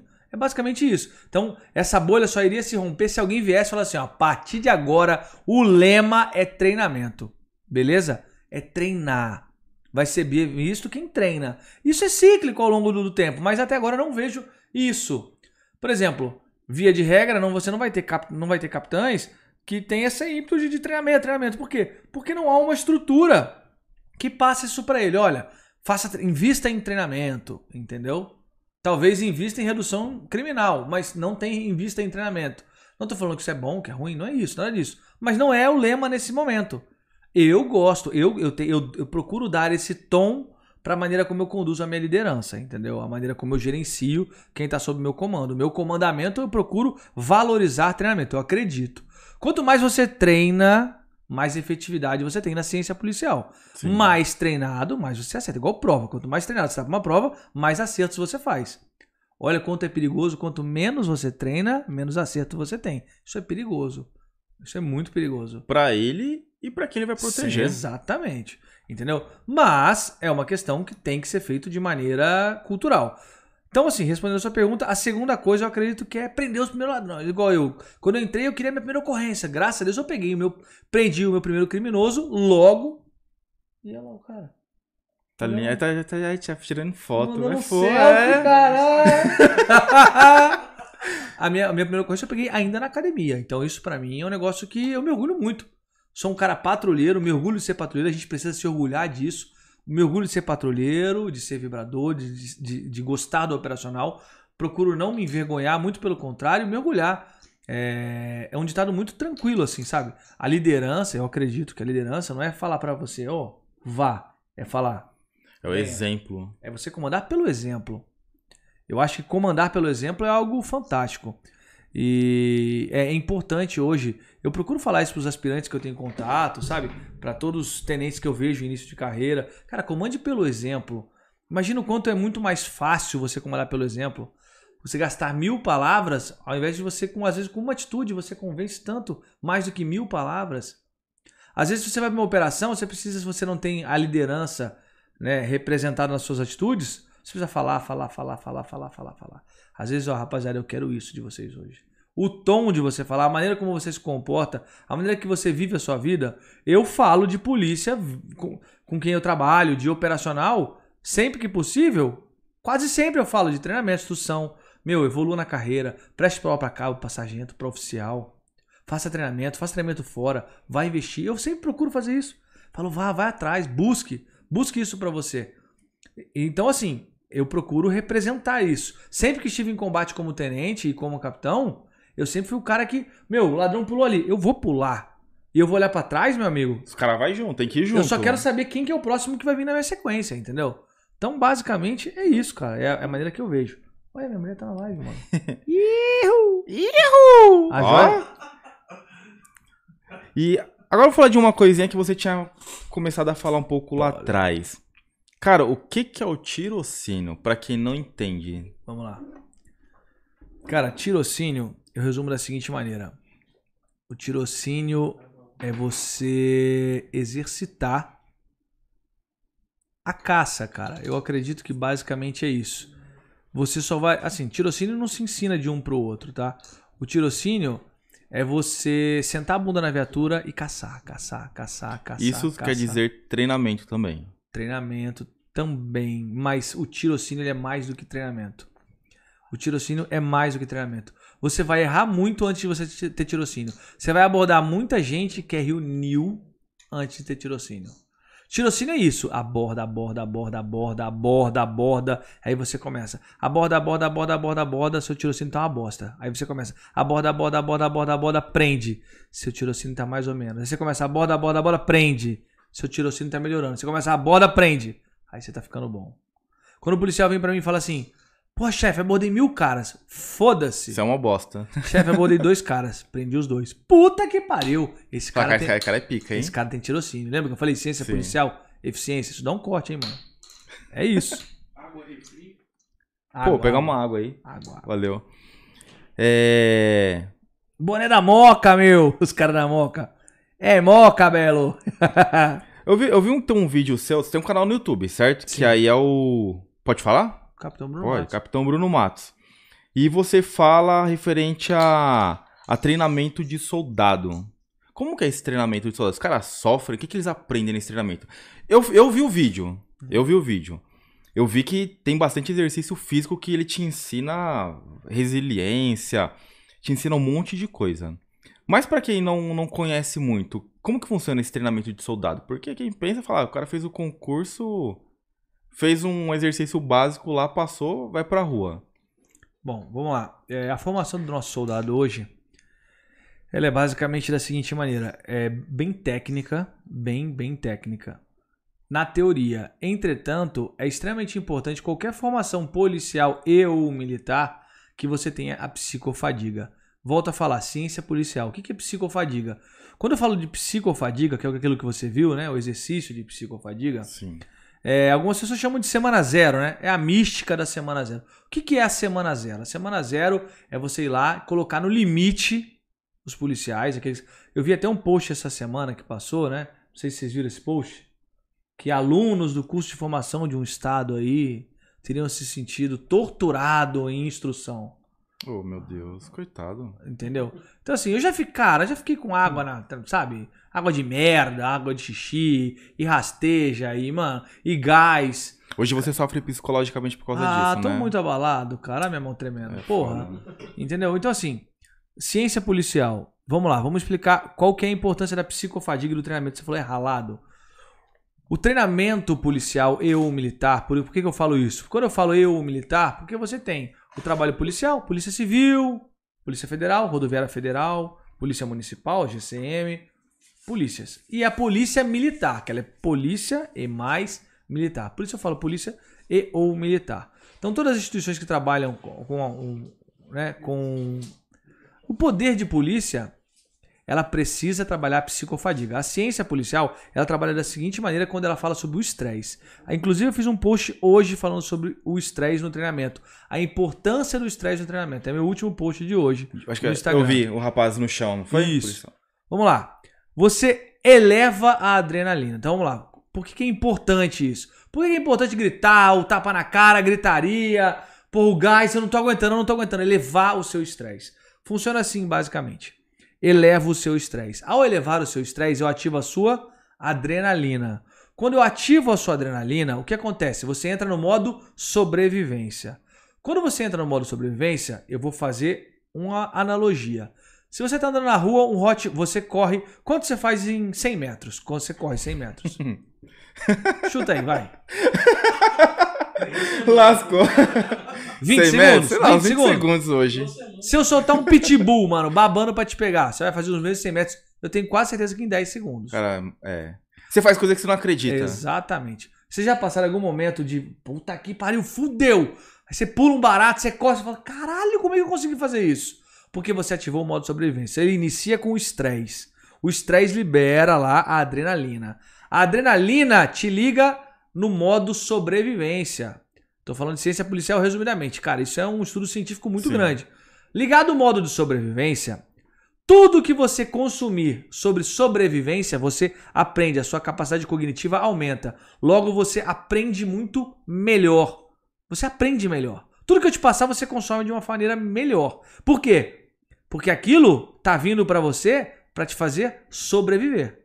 Então, tudo que tiver ligado à sobrevivência durante o modo sobrevivência, você aprende melhor. Então, vejamos: se eu elevo o seu estresse, eu te coloco adrenalina, e com adrenalina no modo sobrevivência você aprende melhor, olha só, se eu quero que meu aluno aprenda mais, eu levo o nível de adrenalina. Só que olha só o que acontece: a adrenalina e o estresse, ela também entra em homeostase, ela entra num um estado de costume. Ela se torna rotineira na sua vida. De que maneira? Se eu te coloco no estresse e te solto, o estresse ele é um pico na sua vida. Puta merda, que bosta, cara. É tipo assim, sabe o cara que é fudido na vida? O cara, quando ele é fudido na vida uma vez, ele sofre muito mais do cara que é fudido sempre. O cara que é fudido sempre, ele tá acostumado. É um a mais, um a menos. O cara foi preso, viveu naquela merda do presídio. Mano, uma merda, comendo mal, tudo mal. Ele saiu ele fala, nunca mais quero voltar pra lá. Só que se ele volta pra lá, volta pra lá, volta pra lá, ele fala, mano, foda-se. Tô em casa. Ele já perdeu a capa. Sabe aquele negócio? Porra, o cara não ressocializa mais. O cara que já vai três, quatro vezes pra cadeia, na minha humilde visão, ele não ressocializa mais. Ele, ele, ele se acostumou com o estresse, com aquela circunstância que deveria ser tida como ruim pra ele. Assim é também o estresse para o treinamento na ciência policial. Quando eu te mantenho estresse, estresse, estresse, estresse, estresse, o estresse entra no homeostase na sua, no- na sua vida, naquele seu momento. Estresse é normal. Quando ele se torna normal, olha só o que eu tenho, hein? Eu tenho estresse, que libera adrenalina, que te coloca num momento de sobre, modo sobrevivência, onde você aprende mais. Eu te mantenho sob estresse e você aprendendo. Você se acostuma com estresse aprendendo. Vejamos, você que está sendo treinado, você consegue aprender melhor sob estresse. Quando você vai trabalhar como policial e ou militar na sua função de polícia, exercer seu poder de polícia, nas- cumprir a sua missão, via de regra, o policial ele atua no caos. O policial não atua, ninguém chama o policial pro churrasco. Sim, de fato. O policial chama pra ir pra resolver o caos. Você acabou de ser roubado. É o caos, ainda que seja pra você. Pra você é o caos, para o policial E não pode caras ser o chegam na caos. tranquilidade, né, meu? Exatamente. Fala, Pô, roubou, estuprou. O cara policial não tem que chegar lá. Caramba, puta merda, cara. Ai, meu Deus, sério, cara. Não, ele tem que chegar 12 por 8. Porque o, o caos, o estresse deve ser normalidade na vida do policial. Ele deve ser. Ele deve ser encarado dessa maneira. Enquanto todo mundo tá no caos, o policial deve falar: pra mim, tá tudo tranquilo. Visão periférica e falar: socorre aquele, prende aquele, atira naquele, calma aí, recua esse, protege esse. Isso é ser um bom policial. Por isso a importância de você treinar a psicofadiga. Então, quando você vê lá semana zero, quando você vê curso de operações especiais, curso de força tática, curso de CDC, controle de estupro civil, que você vê o cara ralado, sugado, careca, ele precisa passar por aquilo, isso é uma ciência. Porque se você não fizer ele passar por aquilo, imagina quando ele for atender a sua ocorrência, que é o caos pra você, e ele, ele entrar. E, e se ele não tiver acostumado com caos, o que vai acontecer com ele? Ele tá. Cara, Até sangrar o cara sangra. imagina, E- exatamente, imagina. Não tem cabimento, cara. Você tem que querer hoje que o policial passe por uma psicofadiga. Eu hoje, como cidadão, se não fosse policial, eu ia querer um policial que passe por psicofadiga. Porque imagina eu, ai, os caras dando de casa tudo armado. Aí chega o policial, sério? Você tá de brincadeira, malandro. Vamos ligar pra quem agora? Fodeu, cara. Então é uma ciência e precisa ser colocada em prática. Quanto mais você elevar o estresse, a psicofadiga, você tem policiais melhores. Isso é fato. Então esse curso É ralado. é ralado, é de Ralado, uma ralado. semana. Não. Semana zero, ela é uma semana. É um nome. É um semana nome. zero e tal. O certo é você não saber quando começa, nem quando. Por exemplo, a minha semana zero no Barro Branco, eu não soube quando ela começou. A gente tava lá, um belo dia, a gente entrou num- numa sala, mano, apagaram as luzes, começaram bomba e o caralho, ah, gás, chuta e o caralho, fudeu, fudeu. Falei, fudeu o quê? O que tá acontecendo, malandro? Abaixa, abaixa, segura o companheiro, tampa, venda a cara, malandro. E Porra, não uma sabe. emoção, hein? Exato, você não sabe a hora que acaba. Isso é importantíssimo. Imagina um policial atendendo a sua casa, um roubo. Tá acabando meu trampo já, mano. Você se preocupando com o horário. Por que, que o treinamento policial, você precisa psicofadiga, o cara não pode saber quando acaba? Por isso. Você precisa perder, você precisa se desprender do tempo. Imagina. Ai, tô com fome, cara. Puta, estão roubando a sua casa? Uf, irmão, pera aí, rapidão, cara. Eita, porra. E você lá, dando coreada na sua cabeça e eu aqui, ó. Mas comer primeiro? Daqui a pouco eu vou aí. Não dá, cara. Não dá. Então, é importante passar fome. É importante passar frio. Imagina, tá friozinho, aquele friozinho gostoso. Robenamento, tô na casa do. Do Ed Mota, não? Do Tim Maia? Timaya, Timaya. Na casa do Tim Maia. Ficou bom, Casselli? Isso aqui, ó. O quê? Você é louco. Caralho. Friozinho gostoso, arzinho quente da viatura aqui, ó. Ah, nem fudendo. Vou vou- nada. Deixa eu esquentar. Liga, liga o tubo aí, vai indo, vai indo na moral. Não, cara. Foda-se, você precisa ser superior a isso, precisa vencer isso. Saber que isso é passageiro, entendeu? E uma dúvida. É... A mulher, ela faz o mesmo treinamento que o homem? Sim. ajusta. Passa pelas mesmas As coisas. mesmas coisas, sem dúvida. Óbvio, homem e mulher, geneticamente, óbvio, são diferentes. Fisiologicamente, óbvio, são diferentes. Tá? Independente da opção, que isso não é o caso, de, de- não é o que se discute, mas fisiologicamente é diferente. Por exemplo, a mulher, ela tem a TPM, coisa que o homem não tem. Ela tem a TPM. Isso muda, isso influencia. Isso Pô, mas aí você influencia. tá num curso de tem soldado. O que? Diga. Você tá num curso de soldado. Tá lá homem e mulher. Mas tá menstruada. Você- Cara, você- isso é ruim, imagina. Tem que entrar na água, na lama. Mas acontece. Mas e aí? No dia que ela tá menstruada, ela atende ocorrência? E aí? É ter um negócio pra se pensar. E aí? É um negócio, velho. Que você, porra, e aí? E aí? que que faz? E aí, trocou tiro, o cara caiu no mangue, o caramba, também, ah, não vou entrar que vai manchar água. Foda-se, pô, é militar, cara. Somos militares, entendeu? Então, assim, eu nunca vi nenhum tipo de diferença. Ai, não. A mulher sai, por- vai por fora do lago. Não, todo mundo igual, cara. Todo mundo igual. Direitos iguais, cara. Agora, é óbvio, é óbvio que são fisiologicamente diferentes. Não dá, é diferente. Uma mulher é, fazer um exercício, compressão de força, maneira de agir. Cara, a mulher, ela é mais sensível. O homem. é, isso é natural, cara. Isso é, meu, é natural do, do, do fisiológico.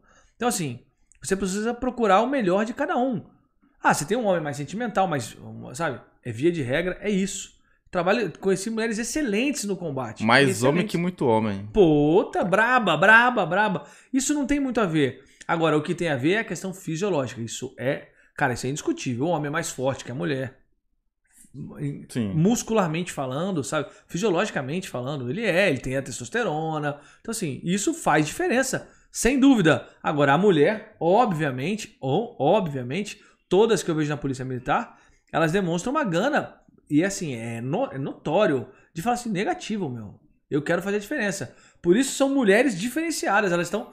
Pô, a mulher ela pode viver a vida dela comum. A mulher que é policial, cara, pô, é uma mulher altamente diferenciada. Ela tá disposta a ser tratada literalmente igual. Carregar o peso igual, ir na lama igual, ouvir a gritaria igual, cheirar o gás igual. Essa é diferenciada. É exatamente isso. É... Eu vi lá no seu, no seu Instagram. Oh, meu Deus. Pô, não, não- não é muita coisa, não. Oh, glória. Você foca seu treino de disparo na velocidade dos movimentos ou na precisão? Cara. E aí? Porque tem muita gente que, porra, mano, os caras querem parecer o Rambo, quer parecer o. Pô, Superman, cara, quer fazer um negócio, um movimento e faz o bagulho e vira. E aí, meu, você vê atirando, fala, que bosta de tiro é esse, mano? Aí você vê o cara que vai, faz um movimento com mais técnica, focado mesmo no, no tiro, no alvo. Pra você, o que, que é mais importante? Cara, sem dúvida nenhuma, entre velocidade e precisão, eu fico com a precisão. Hoje a gente tem um- algo muito complexo que são as pirotecnias nos treinamentos táticos, né, cara? É... O cara fazendo estrela, o cara. Meu, faz. Ó, reza Caralho, bicho é foda, hein? Porra! Reza a lenda que tem gente que diminui a quantidade de pólvora na munição pra diminuir o recuo e fazer pirotecnia no show. Isso eu acho de uma covardia sem tamanho. Porque você tem pessoas pagando pra aprender. Pessoas acreditando num método. Isso existe, hein? Lá na França. Existe, pô, eu vi. Aí o cara faz assim, ó. Engagem. Tum, tum, tum, tum. Cara, a arma nem mexe, cara. A arma não mexe. Você fala, caralho, maluco. Então, o cara diminui a carga. Isso, isso acontece. O cara diminui a carga de pólvora da munição dele para ter menos recuo, mais precisão. Aonde ele atira? No plate. Porque o plate tem aquela questão sonora. Plim, plim, plim. Sim. Porra, põe então um plate atrás do alvo de papel. Vamos ver se tá agrupado. Porque se você, na moral, quer fazer fazer o teste, nós vamos lá embaixo. Não, a gente vai ter, pô, no final. Se você botar um plate lá, porra, você tá no plate é tranquilo, caralho. Agora, malandro, eu quero ver você meter um agrupamento de tiro. Entendeu? Então, assim, ciências policiais, precisão sempre vai estar acima da velocidade. Primeiro você treina a precisão, depois você treina a velocidade. Existe toda uma filosofia para você ter precisão, toda uma técnica para você ter precisão, e assim como tudo na vida. Antes de correr, você engatinha, depois você anda, depois você corre.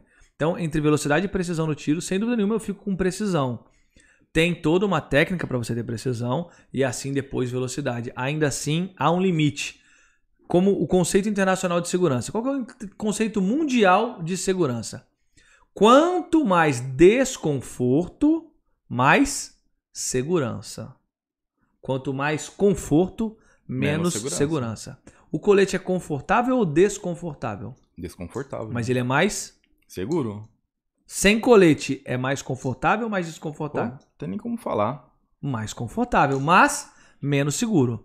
Quanto mais rápido você é, você, obviamente, num deslocamento, você indo rápido, você está mais seguro.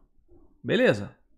Se você deslocar de maneira rápida, por lanço, com cuidado, são coisas distintas, né? Por exemplo, se eu vou fazer uma varredura, uma varredura devagar, ela é cansativa, ela é morosa, mas ela é mais segura. Ela mais rápida, o que, que vai acontecer? Vai abaixar a sua qualidade se você precisar disparar.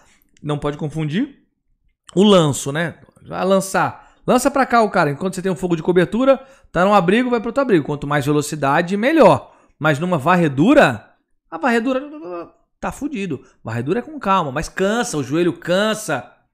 Caramba, o tronco cansa, tudo isso cansa. E aí, mas você tem o quê? Mais segurança. Então, é, quando você tem precisão, ela também tem um limite. Você tem precisão, depois você começa a treinar a velocidade. Mas ela tem limite. Rápido pra caramba, via de regra, vai acelerar, acelerar, acelerar, acelerar, via de regra, vai abaixar a sua precisão. É, é muito importante esse conceito sobre. Ah, o pessoal fala muito sobre calibre, né?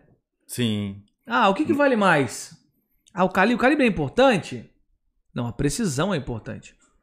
Um tiro de 762 na pontinha do seu dedão.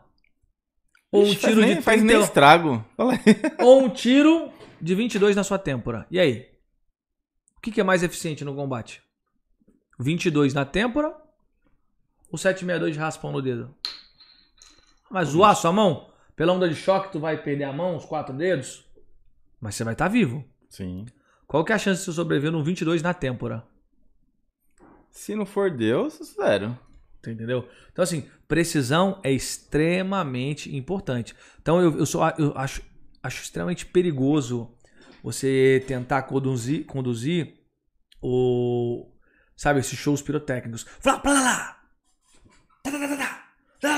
Fala, caralho. O cara acha lindo, aí ainda põe uma música de fundo. Tem, tem, tem, tem, tem, tem, tem. O cara fala, caralho, eu quero ser esse Mano, mano. eu vou fazer o curso dele. Porra, meu! Abre a fumaça assim. Here I go again. O cara olha assim, aquele olhar. Vum, tal, tal, tal. Tal, tal. Porra, legal, cara. Mas tem que tomar cuidado. Tem É igual, é igual você cuidado. que faz jiu-jitsu. Você vê na internet os caras lá. Meu, O cara nem tocou em você, você faz bagulho assim, o maluco já dá as três voltas caindo no chão. Fala, caralho, mas esse cara Maluco é. embaçado, Ô, o cara é embaçado, hein? É, isso é Né? ridículo. Ó, cara, tava falando isso. Sabe quem é o Roseira do lado R? Não. Coronel Roseira. Cara, é sensacional. Tava falando com ele hoje. Hoje, hoje, hoje. Falando, caralho, comando. Tá foda, cara. Tá surgindo cada, cada figura com esse negócio de treinamento tático. Vai popularizando. Cara, vai banalizando. Banaliza demais, né? É assustador, cara. É assustador. Ah, o cara. Meu. Inclusive, eu não sou demagogo. Ah, o cara é policial, ele, ele tem capacidade de. Cara, muito cuidado com isso. Aliás, tá cheio, tá cheio de, né, CAC e AT aí, mas que atira muito, mas muito, põe muito aí, acelera aí na edição, muito melhor que polícia. Por quê? Eu já vi por ali uns tiros ali em cima. Na França? Ixi. Mas por que isso? Porque atira mais. Atirou O mais. cara treina mais, né? Treina mais. Treina mais. Entendeu? Então, assim, você precisa unir. Obviamente, é importantíssima a experiência do policial. Atirar no papel é uma coisa, atirar em combate. O mindset de combate é extremamente importante. Atirar e continuar olhando. Entendeu? Atirar e continuar a varredura ve- verdadeira num combate é difícil, cara. É difícil, você baleia o cara, você tem que escanear, mas escanear de verdade, buscando uma próxima ameaça. Não no curso que você vai, pum, no, no papel, escanha! Codre! Sabe? Agora vamos pra realidade. Agora vamos pra realidade. O cara baleou mesmo, e aí? O outro correu ali. E aí, vou no cara, vou nesse, que a briga eu vou. Esse mindset de combate, você precisa. é- é- ele é muito mais na conversa do que às vezes propriamente no tiro. Você mudar o mindset de um combatente é muita sala de aula, muita conversa, muita conversa. Aí depois, muita simulação, muita simulação. Depois você ter volume de ocorrência. Pode até não ser sua, mas você encostar para apoiar, para você sentir a- o calor de você ver um baleado aqui, o outro ali, o outro que correu, o outro morto aqui, e você, opa, o cenário, isso faz aqui, isso faz aquilo, e você uf, resolvi tudo aqui, ó, 12 por 8. Esse cenário de combate, você acompanhar, acho extremamente importante. Falo para todos os policiais, toda vez que tiver uma troca de tiro na sua companhia, no seu batalhão, que você puder, que, que for possível, vá lá, vai entender essa dinâmica. Vamos falar de ciência policial. Onde pegou o disparo? Pegou aqui, ali. Não é fazer crítica, não. É avaliar, estudar a ciência balística, qual ângulo, pra onde foi, onde caiu o estojo? Ah, caiu aqui. Ah, se atirou daqui? Pô, que legal, cara, deixa eu entender. Pois se fosse comigo, será que se eu tivesse dali não teria sido melhor? Não para criticar o companheiro. Treinar, lembra que eu falei? Operar e instruir. Porque você treina, opera, aí você vai ver na operação se aquilo que você treinou funciona. O que funcionou, você continua melhorando. Aquilo que errou, você aprimora. Sim. Aí você vai lá e instrui. Então você está sempre melhorando. Treinar, operar, instruir. Treinar, operar, instruir. Então você vai lá no local, aí você vai ver, caramba, cara. Acho que se ele tivesse atirado dali, teria sido melhor. Então se for com o dia que for comigo, acho que eu vou dali. Importante a sala de aula, depois de toda ocorrência, você encostar, sentar. O que a gente poderia ter feito de melhor? Ah, poderia ter feito isso, isso, isso. Ah, daria para ter melhorado aqui, aqui. Isso é muito importante. O debriefing, to- toda a operação. Acabou uma missão, vai lá, senta e conversa. Onde poderia ter sido melhor? Ó, você poderia ter feito naquela porta, você ter ficado aqui. Bom, eu não fiquei. Não é pra comer o rabo do cara. Porra, não sei o que. Não. Ó, é possível fazer melhor, hein? Isso é todo. Qualquer empresa. Acabou o podcast aqui. Vocês vão se reunir, cara, no próximo, vamos falar pro cara falar menos palavrão. Eu tenho que me policiar, eu falo muito palavrão. É um erro meu, eu tenho que me policiar. Minha mulher depois, minha mãe, se alguém vier, vai falar, você- eu prometi que eu vou falar menos. Mas não é aquele palavrão maldoso, não tô já me defendendo aqui. É aquele de expressão da palavra, sabe? Eu sou um cara muito ligado no 220, mas é, impo- é importante. Sempre tá melhorando, melhorando, Sim. melhorando. Vocês vão acabar aqui, não vão reunir? Pô, o que a gente pode melhorar? Não ficou legal o som? Acho que o microfone pode ficar mais pra cá. Ou vamos botar uma cor assim, o bonequinho vem mais pra cá. Isso é importantíssimo. Na ciência policial, tão importante quanto. Acabou uma missão, pô, você prendeu o cara, mas esse cara podia ter morrido. Como assim? É, cara, porque na nessa hora aqui você teve chance de disparar e você não disparou. E ó, sorte que ele não continuou disparando. Porque se ele tivesse, ele teria baleado seu amigo, hein, cara. Então, da próxima vez, em agi- a- havendo a janela né, de oportunidade, ou seja, ele colocou em risco imediato a vida de alguém, faça um disparo, cara. Salve a vida de outra pessoa com esse disparo. Isso é ciência policial. Ah, puta, é verdade. Porque tem, já aconteceu comigo, trocando tiro, e o cara se escondeu embaixo da viatura e ficou ali. E você fala, e aí, mano, vai, cara. Entra em choque, é normal, ser humano, cara. Você só vai se conhecer no campo de batalha. Era novo? Ah, mais ou menos, mais ou menos. Assim, novinho não era não. Já era de tático, braçal e tudo. Cara, o cara foi pra baixo do carro? É. Ah, ok, tava passando por algum problema? Ah, não Ou não, sei. ou, tipo, sei lá, Uhum. você perguntou, você conversou? Ah, depois acabou, acabou saindo do pelotão e tal. Mas assim, é, faz parte, cara. Faz parte. Você. te- Por é isso eu humano, né? Então, assim, você pode, também pode esperar. Você pode esperar algo Sim. de herói algo O também. melhor, ó, o melhor que temos na nossa instituição é o homem. É o homem, é o ser humano. Ele é o que temos que cuidar. Nós temos que cuidar do nosso ser humano. É isso que nós temos que cuidar. O resto é resto. Nós temos que cuidar do nosso material humano. É ele que faz. Se somos polícia militar, é graças ao nosso material humano. Se estamos aqui agora fazendo esse podcast em paz, é porque tem um material humano treinado, equipado, preparado aí fora, Ah, garantindo a sim. nossa segurança. Então esse material humano tem que estar bem. Tem momento que ele não tá bem da cabeça, ele precisa esfriar a cabeça. E tudo na vida, hein? Um momento você tá bem, outro momento você tá mal. Você não pode um cara que errou aqui, ele nunca mais acerta. Não, ele pode ser novamente admitido, né? Óbvio, não, não, não esbarrando na honra, né? Na, na quebra da honra. Errar é humano. E você pode, vamos lá. É corrigível. É, quanto tempo de correção? Tanto tempo, fora. Ah, refletiu, melhorou, passou por um momento difícil. Mas o que eu quis dizer sobre isso é, é que assim, você só vai entender o mindset de combate ali, como é que você se comporta, no combate. Entendeu? É comum. Lembra que eu falei de você, a importância de você treinar no caos? Tem, eu tenho um vídeo que tem no YouTube, eu não sei se acha fácil ainda hoje, que a gente tá trocando tiro numa favela no Guarujá. E o produtor, Ah, isso essa é uma pergunta, pô. o produtor se jogou embaixo do carro, tá? Tem o vídeo. Você achou que você ia morrer? Foi Achei. nessa, foi nessa ocorrência? Não, na a ocorrência que eu foi no no Beco das Almas, a gente trocou tiro com, com vários criminosos, acabamos acertando dois. Eu achei que eu ia morrer. Eu achei que eu ia E morrer. o que que passa na, na sua que que passou na sua cabeça nesse momento? Aí volta a falar, mindset de combate, cara. Eu ouvi os disparos, ouvi os caras gritando, vai morrer, vai morrer, sai fora verme, vai morrer. E, e eu, e eu não conseguia ver de onde vinham os disparos, eu não conseguia buscar o anteparo próximo, que era no meio do mangue. E só tinham quanta- quantos, quantos policiais? Só você e mais um? Eu, mais um e dois criminosos. Um baleado a uns 10 metros da gente e um mais próximo de nós aqui, assim. Próximo mesmo. Tanto que eu eh, tiro a arma dele. E o que deu pra fazer, cara? Se abaixar, abrigar o máximo que dava, tentar buscar. Não, não conseguia me, me mexer, os caras estavam dentro da favela tirando, a gente esperando o apoio. Ouvimos o helicóptero chegar pra aproximar, ele não conseguia ver porque era bem fechada a região de mangue. Enfim, cara, o mindset de combate, ele me fazia ficar assim, a gente tem que evoluir sempre, né? Sempre, sempre, sempre. Acredito que eu melhorei daquela época pra cá, refleti muito nessa ocorrência, o que eu poderia ter feito de melhor nela. É... Cara, o que eu procurei fazer nessa ocorrência foi buscar o quanto eu poderia não despertar ou não mostrar relevância no meu ponto, onde eu estava, denunciar a minha localização. Procurei ficar o mais quieto possível, com a, a- silhueta mais diminuída possível. Eu já estava sujo, então assim, a minha camuflagem estava legal, mal ou bem, porque eu estava inteiro. Tirei minha boina, botei minha boina pra dentro do colete, que eu tava inteiro de lama, inteiro de lama, inteiro, inteiro, dos pés à cabeça. Nós fomos rastejando até os criminosos. Caramba. E ali eu fiquei, cara, na minha cabeça, eu acredito que eu fiquei ali uns, uns 15 minutos, que é tempo, hein? É tempo. Sob- Parece horas. Porra, sob fogo é muito tempo. Então, assim, a minha cabeça tava, cara, eu não consigo sair correndo. Eu ouço os disparos, não sei de onde vem. E o que eu procurava fazer? Toda vez que eu ouvia um disparo de onde estava vindo, eu procurava virar meus pés para ele. Por quê?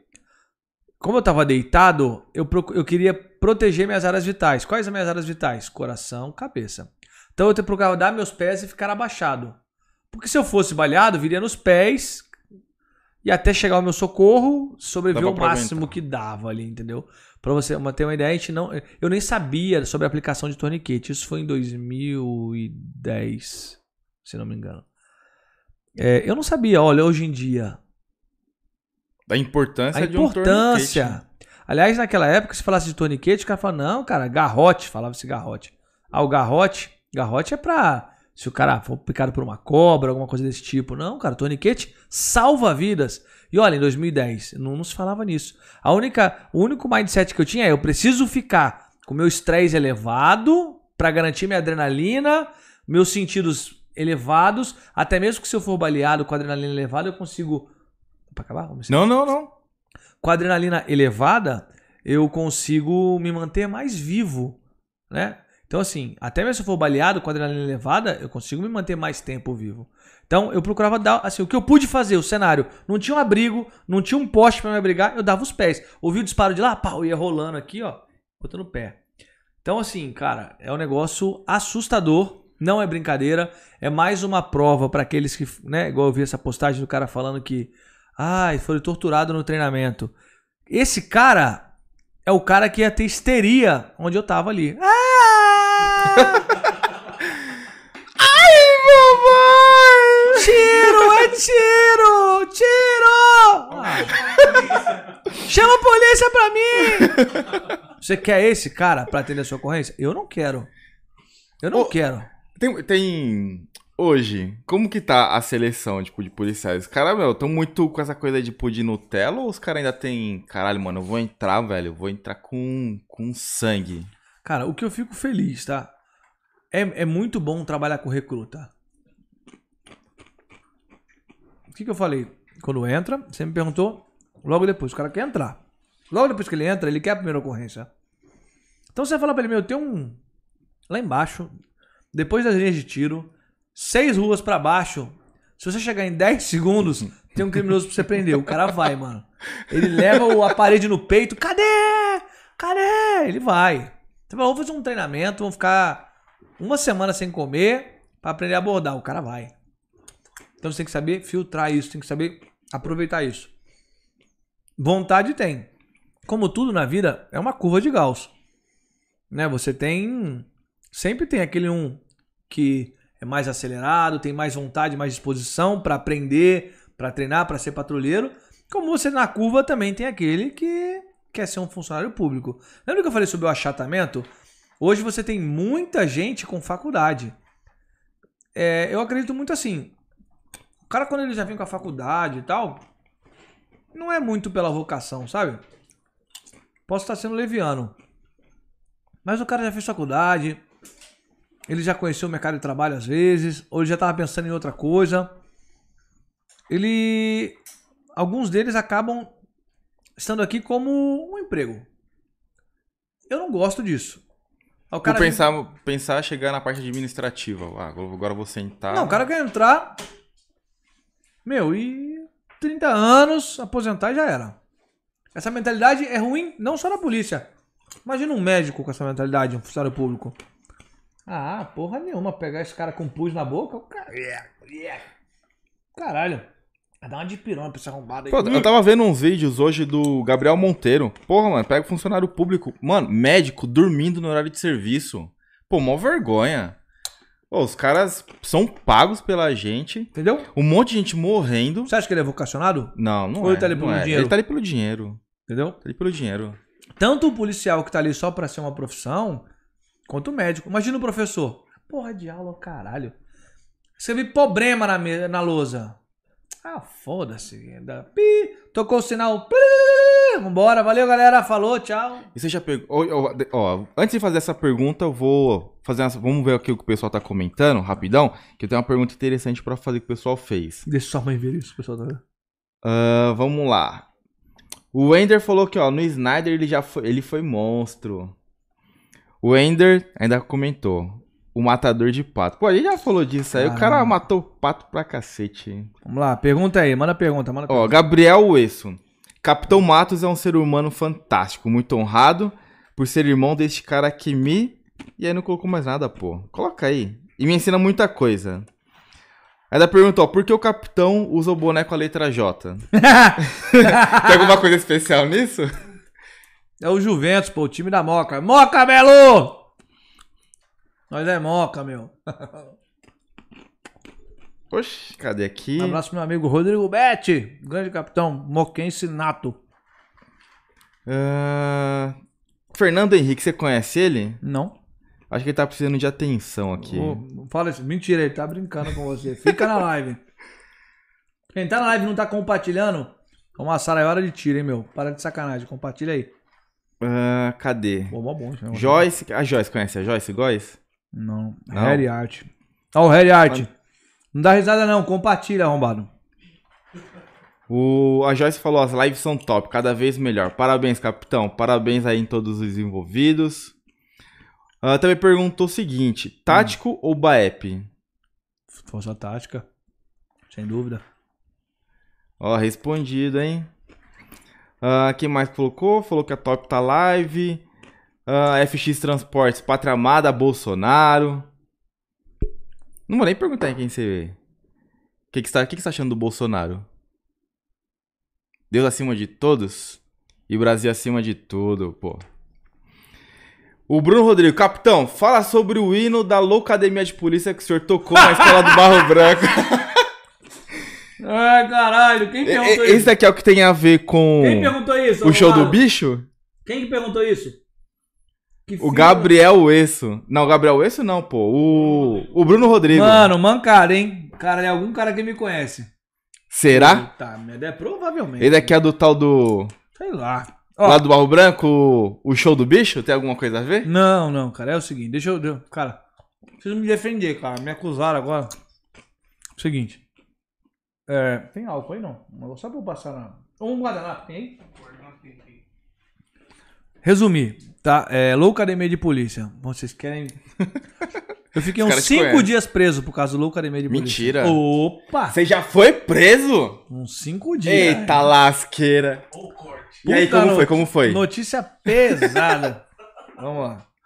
Caramba, eu, não é frescura não, viu?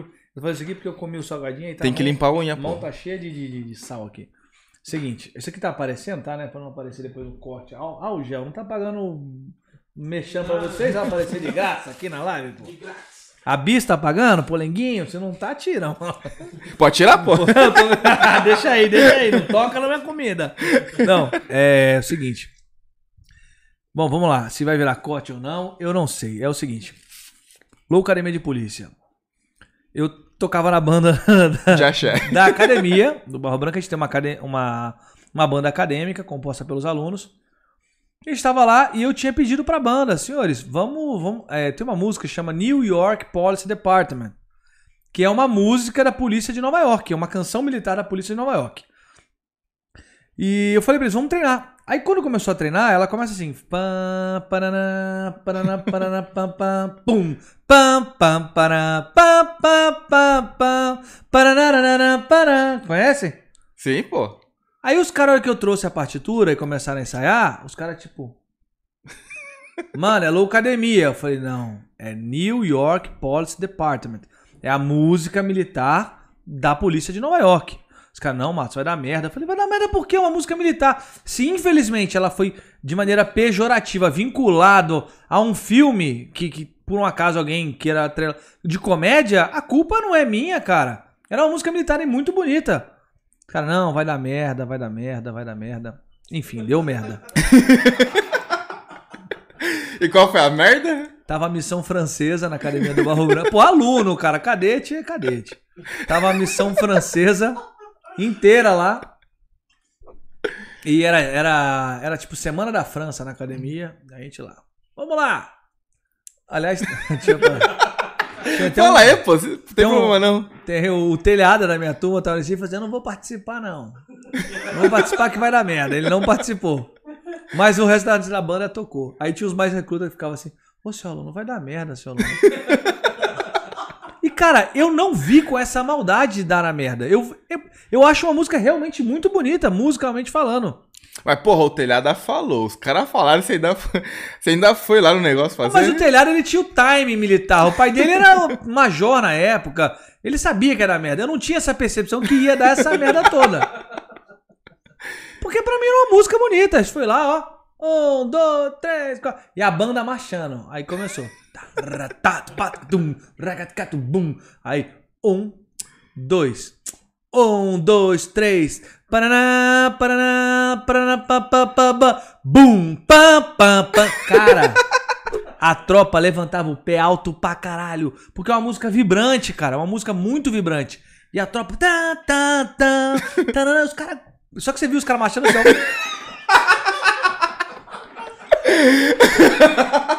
Aí eu falei, caralho, malandro. E eu vibrando aqui, ó. Pá, pá, pará, pá, pá. E eu falei, que negócio fantástico, cara.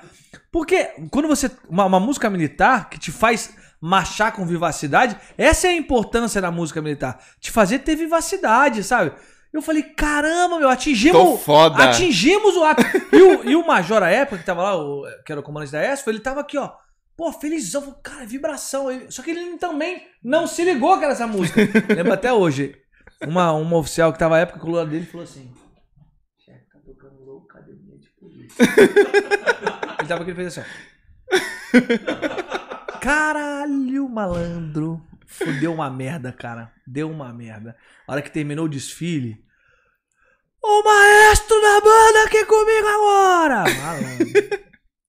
Cara, eu era moleque, assim, eu, eu não vi com essa maldade que viu. Deu uma merda, cara. A gente ficou preso. Meu, o máximo de horas que ficava preso à época eram 60 horas, que é o LC, né? O licenciamento escolar caçado ali.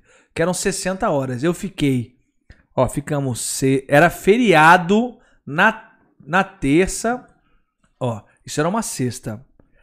A gente ia folgar sábado, domingo, terça era feriado, Nossa. ou seja, emendou com a segunda. Então a gente ia folgar sexta, que é meio expediente, sai a uma na academia, então a gente ia folgar sexta, a tarde toda, sábado, domingo, segunda, terça. Só iria voltar na quarta, Quase uma uma, hora da semana, tarde. hein? Cara, eu fiquei preso sexta pra sábado, sábado pra domingo, segunda. Meu, nossa, eu não aguentava mais ficar preso, cara. E como que era? E como que foi ser preso? O que, que você fazia lá? Ah, trabalho, né, cara? Trabalho. E lajota pra um lado, pro outro, e rasqueia cavalo, Peão. limpião, né, mano? Pra você. É, é, Por é causa essa- de uma música? Por causa Porra, Loucademia de polícia. cara. É. Porque assim, e- esse é o objetivo da pena, realmente. É você fazer o cara refletir. Eu refleti depois. Você nunca mais tocou. Nunca mais, tá maluco? Não tocaria de novo, nem a pau. Mas eu não vi com essa maldade. Moleque novo do interior. Eu não vi essa maldade do Low Academia de Polícia. Eu vi a música, gostei da música e foi isso aí. Low Academia de Polícia me rendeu e- dias preso. E já entrando até no, no mesmo assunto praticamente, como que foi o show do bicho? O que aconteceu no show Cara, do bicho? show do bicho, a turma 2004, aspirantes 2004, me, me induziram a erro, né, cara? Você fala, show do bicho, meu, arregaça, velho. É diversão, é o momento de descontrair, é o momento de descontração e tal, tal, tal. Que é, é você fazer o. O trote, né? Aham. Trote sadio. Primeiro ano do Barro Branco? Tá Não. maluco, cara. Os caras falaram pra gente, ó. Qual que é o limite? Tipo assim, ó, o limite é aqui. ó. O cara fala assim, não, aqui, ó. Linha de limites, né? Aqui é sem limites. O cara fala, não, mano, é lá o limite, ó. Se você tem certeza que não é aqui, seu aluno? Não, é lá. Vamos pra cima. E dançar e não sei o quê. E piada. Porque você tá maluco, cara. Os caras fizeram, meu, piadas demais, assim, zoeira demais. Meu, dancei. Puta, meu primo, eu, eu dançando. Falei, eu aprendi a dançar com meu primo. Os caras meteram porrada no meu primo. Sabe? Porque os caras, ah, é, não sei o quê. Uma- eram brincadeiras, mas assim, você vê, a gente veio do mundo civil, não tinha essa percepção, sabe, cara? É tipo, ó, tô numa faculdade militar e tal, pode brincar. Um cara mais antigo, um aluno quarto ano, falando pro primeiro ano que acabou de entrar. Ixi, pode zoar, vamos zoar. Meu Deus do céu, cara. Você entrou na brincadeira O mesmo. quê? Meu, foram quatro anos sendo lembrado. Até, olha isso, 18 anos depois, os caras falando disso. Porque o negócio foi sem noção, cara. Tocamos, um- meu louco, fizemos paródia de música. Foi, foi foda. Foi foda. Tanto que os caras da época contemporânea, todos que a gente encontra, os caras falam, meu, meu, caralho, aquele show do bicho foi foda. Foi marcante. Inclusive, eu acho que acabou no outro ano, porque caras falam, não, não, não, não, dá merda, menos, menos, menos. Merda duas vezes. Jussiane Cunha, aqui seis. Sargento Galesco. Tá aqui o Galesco, pô, tá? Deixa eu ver. Ó, Galesco. tá mesmo, Galesco. Eu tava falando com ele semana passada. Ele vai participar do nosso podcast. Um abração, Galesco. Ó, o Sargento Galesco perguntou, qual a ocorrência mais pou? Cara, eu tenho duas ocorrências que, eu, que pra mim são... Se é que eu interpretei o pou dele da maneira correta. Pô, é o mais embaçado. Ah, cara, eu tenho, eu tenho uma ocorrência no Beco das Almas, que é aquela que eu te falei. Uma ocorrência bem, bem delicada com os dois criminosos que, que atentaram com a nossa vida.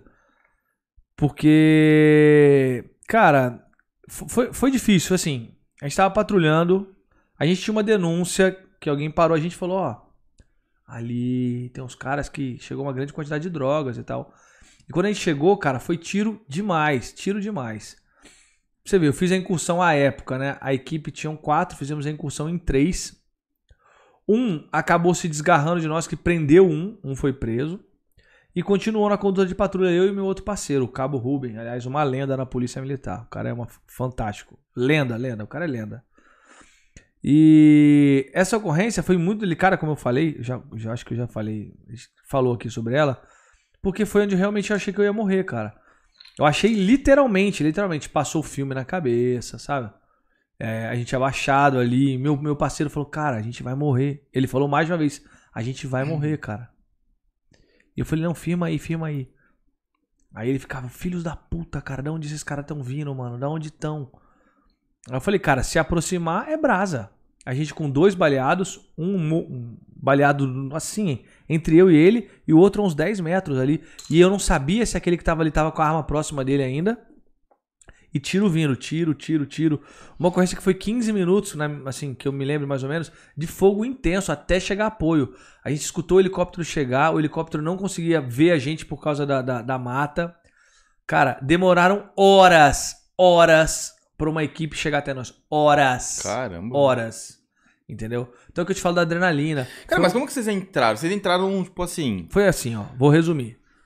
Uma pessoa falou: tem uma denúncia assim, tal, que tem um tráfico ali, que acabou de chegar um carregamento. No que a gente virou a rua, cara, tinha uma pá de cara fortemente armado descarregando uma, uma perua, assim, de droga. Cara, aí os caras já começaram o braço. A gente desceu, se abrigou um pouco antes da entrada realmente da favela. Aí a, a- a- essa, esse, esse furgão vazou e a gente tomando tiro. A gente começou a incursionar. Um ficou escondido atrás da lata do lixo, um parceiro nosso já segurou ele, deitou ele, ajoelhou ele. Eu falei, vamos continuar, vamos continuar, porque os caras estavam dando muito tiro e a gente precisa, precisava cessar a injusta agressão, porque senão eles iam acertar um, um civil qualquer lá e iam ainda acabar colocando a culpa na gente. O nosso tiro é um disparo pensado, calculado. O disparo do criminoso é um disparo dane, né, meu? entendeu? E até você, ah, esse princípio da legitimidade da, da nossa fé pública, ele é muito relativo. Apareceu o cara baleado, mesmo que você fale que não, o criminoso, se ele for embora, vai ficar um cara baleado, você, você atirou pra revidar a justa agressão, mesmo que não foi você, vai ficar todo mundo, ah, acho que foi esse policial. Então, assim, essa fé pública é muito relativa. Por isso eu insisto na, na bandeira de ciência policial. É importante você ter ciência policial, estudar. Ser científico na apresentação de ocorrência, no entendimento de ocorrência de troca de tiro. A troca de tiro é ciência pura. Começamos a nossa incursão. Ficou um preso, eu e esse meu parceiro. Aí a gente começou a canalizar eles, conduzindo na troca de tiro, para que eles fossem para o final da- dessa comunidade, que era o local mais seguro para nós e para os moradores. A gente conseguiu, só que eles não cessavam a agressão. Aí houve um momento que havia um rio e um mangue.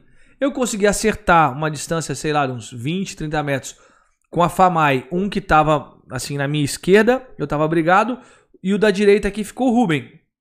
Correndo, ele acertou. Eu não, eu não, eu tava focado nesse daqui. Acertei ele, vi que ele caiu. Parei de atirar. O meu companheiro continuou atirando aqui. Voltei nele aqui. Falei, meu, você tá vendo? Ele falou, tô ouvindo os disparos. Aí lembro até hoje quando o cara tava, tipo, atrás de um, de um- Tipo um arbusto maior assim. Eu vi que ele levantou de lado assim. Deu, deu uns dois, três tiros. Pum. Aí a gente, bum, revidou. Cessou a justa agressão. Ele levantou ainda. Acho que ele tava muito adrenado. Ainda correu mais pro fundo do mangue, assim, ó. Pum. E caiu. Aí a gente começou. Eu não posso atirar no cara, o cara cair e deixar ele lá. Aí começamos, fizemos uma travessia, ainda com medo, porque existia mais gente. Não podia voltar para não perder o contato visual com eles. Falei, vamos avançar. Foi a decisão que a gente tomou naquele momento. Começamos a avançar, transpomos um rio, cara, rio, rio mesmo. Rio de merda, de fundo de esgoto de favela. Cruzamos ele, água no peito aqui. Aí entramos na área de mangue, são aquele, aqueles raízes. Aí começamos a se rastejar, muito difícil. Entrava o pé de lama aqui, cara, até tipo próximo da coxa, assim, sabe? Muito difícil, rastejando por cima dos troncos até chegar nos caras. Pá. Aí foi indo, foi indo, foi indo. Cara, demorou um tempo, chegamos nos caras. Aí chegamos no primeiro. Quando a gente foi chegando próximo desse primeiro, a gente começou a receber uma saraivada de tiro. Porque os caras pararam de escutar os disparos. Aí falaram, começaram a andar na favela, comunicar. Lá fora tinha só dois parceiros. Não dava pra entrar mais um sozinho, porque um ficou tomando conta do outro e entraram dois. E aí eles, e aí, pede apoio, não pede apoio? O que será que aconteceu lá dentro?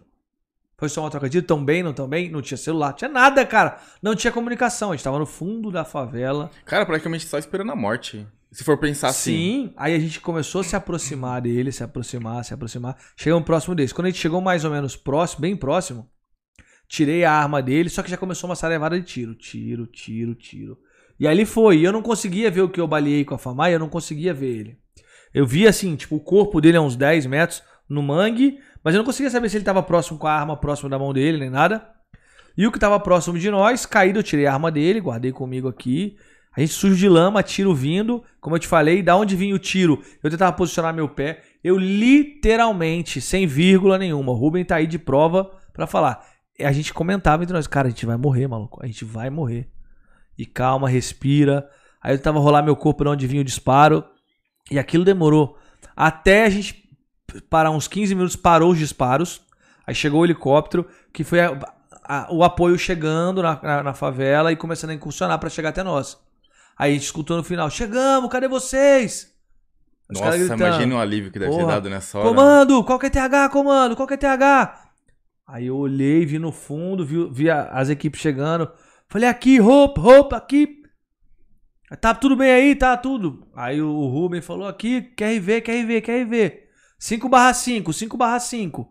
Aí só falou, ó, só tem um caído aqui, apontei com a mão assim, não consigo ver como é que ele tá. Então eu, eu tinha preocupação do tiro que veio de lá e daquele que eu sabia que tava caído, mas será que ele tava morto? Será que ele não tava morto? Será que a arma tava próxima da mão dele? Eu não sabia. Então a minha atenção era do caralho, cara. Entre aquele, eu não ia atirar nele porque ele não tava me oferecendo risco imediato, eu não conseguia ver as mãos dele. Mas se ele, se ele esboçasse qualquer coisa, ele ia tomar. Cara, e aí foram horas pra equipe que tava lá no fundo da favela chegar até nós e apoiar. Horas. Então foi um resgate muito difícil. Eu lembro quando a gente tirou o primeiro corpo para ser socorrido, eu falei pro, pro. Cara, eu tava fadigado, fadigado, muito difícil carregar, sair com o corpo sem entrar água na boca para ninguém falar que a gente matou esse cara afogado. Foi extremamente delicado, assim. Por isso que eu falo, é, é algo extremamente complexo. Não dá para admitir entre nós, o cara fica, ai, tiro, ai, não sei o quê. Cara, Ou é entrar, alta... por exemplo, que nem se você. Você o, pode colocar o, pra carregar? Coloco. O seu treinamento que vocês vão lá, ficam na água com merda, qualquer coisa. Tem finalidade. Meu, tem finalidade. Você, finalidade. imagina se tivesse nojinho de entrar no rio. Exatamente. Ah, você vai morrer ou você vai entrar Exatamente. no rio? Exatamente. Se eu tivesse falado, ah, eu sou oficial, não põe o pé aí. Ai. Ai. Entendeu? Então, assim, cara, é uma ciência, não é brincadeira. Ser policial é extremamente sério, extremamente complexo no, no, no, no que se diz respeito à, à sua decisão. Que, que decisão você vai tomar? Vou atirar, não vou atirar? E aí? Eu vou. Então, assim, são coisas que você às vezes trata com uma, uma certa naturalidade por experiência, mas ciência policial, o trabalho policial é extremamente complexo, extremamente e deve ser levado em consideração todo, todo esse risco, toda essa complexidade, quando você vai tratar sobre segurança pública. É muito leviano, me machuca demais ver às vezes um jornalista ou um pseudo-jornalista é, falar, poxa, policial agiu dessa maneira, policial agiu daquela maneira. Ah, porque precisa para acabar com as drogas disso. Ah, porque precisa. Cara, senta o bumbum na viatura. Ah, mas isso. Senta o bumbum Você acha que eles vão fazer isso? Você acha que vai não fazer? vão, não mas vai. assim, é muito leviano. E não basta só sentar o bumbum na viatura. Treinar, operar, instruir. Treinar, operar, instruir. Sentar a bunda na viatura, voltar e fazer o feedback. Como que um podcast aqui melhora? Ele vai, faz o podcast ao final, o que a gente pode melhorar? Nisso, naquilo, naquilo outro. A gente pode melhorar assim, assado. Isso é importante, isso é melhoria constante. Ah, tá bom pra caramba, bateu uma audiência legal, caramba, o vídeo ficou legal, não sei o que. Ótimo, não? O que dá pra fazer melhor? Então, ciência policial é isso, essa constante melhoria tem que ser levado a sério. É, não podemos mais admitir qualquer João da esquina sabe, dizer que ele é um especialista em segurança pública. É leviano. Eu não sou, eu nem que eu que eu leia, cara, a Baça, sabe, o livro da medicina, eu não vou poder falar sobre saúde, sobre medicina. Então o que o arrombado vai querer vir falar de segurança pública? Lendo o livro, assistindo o filme? Ah, leia seu livro, assista seu filme, entenda, mas ninguém jamais vai, jamais vai substituir a experiência de operar, treinar e instruir. Jamais. Entendeu? Então a credibilidade da ciência policial ela vem em treinar, operar e instruir. Treinou, operou. O que acertou, continua e melhora. Aquilo que errou, não faz mais. Opera, instrui. Isso é a ciência policial. Você precisa fazer esse ciclo rodar, funcionar, funcionar. Aí sim você pode falar, esse cara tem um conhecimento, tem ciência policial ali. Estudar, escrever, ler artigo, escrever artigo, testar, experimentar. Isso é importante. Na minha humilde visão, um bom oficial, um bom sargento é aquele que produz treinamento, produz instrução, produz conteúdo. Sim. Ele precisa ter, vamos testar aqui, vamos ver o tiro daqui como é que fica, dali. E aí, empunhadura, vamos melhorar aqui. Ah, tá. Se o cara pegar sua arma, o que você faz? Pera aí.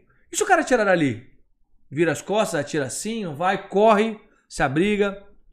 Olha que coisa interessante. Não sei se você é atirador, se gosta ou não, mas há anos atrás a gente via o pessoal fazendo nos filmes é, policiais americanos que sempre nos inspiraram, isso é fato. O próprio conceito SWAT, o próprio conceito de unidade tática, né? Copiamos e tentamos melhorar dos Estados Unidos, do, do, né? O Brasil faz isso, outros países fizeram. Eles são acima do tempo com isso. E você via como, por um exemplo prático sobre treinar, operar e instruir, e a, e a importância do, do, do, treinamento constante, reflexão e estudo. Você sabe o que é a posição Temple Index? Não. Sabe o que é? Sabe? Bom, posição Temple Index, essa posição de tiro aqui, ó. Você colocou aqui próximo da sua têmpora, próximo do, do seu ouvido a arma. Hoje, quando você fala em CQB, VCQB, o combate urbano, você fala para sua arma ficar em Temple Index. Olha que legal. Só que é um, isso era muito comum lá nos filmes de faroeste. Não sei se vocês lembram o cara assim, ó. Vamos entrar. Aí chutava a porta, pau! Locademia de polícia, Locademia, pá, pá, para. e aí por muito tempo zoaram. Fala, olha lá, que coisa ridícula, cara. Parece os trapalhões aqui com a arminha pra cima. É, Kate Marrone. E aí começou a se falar da posição sul. Ó, a posição sul aqui, ó.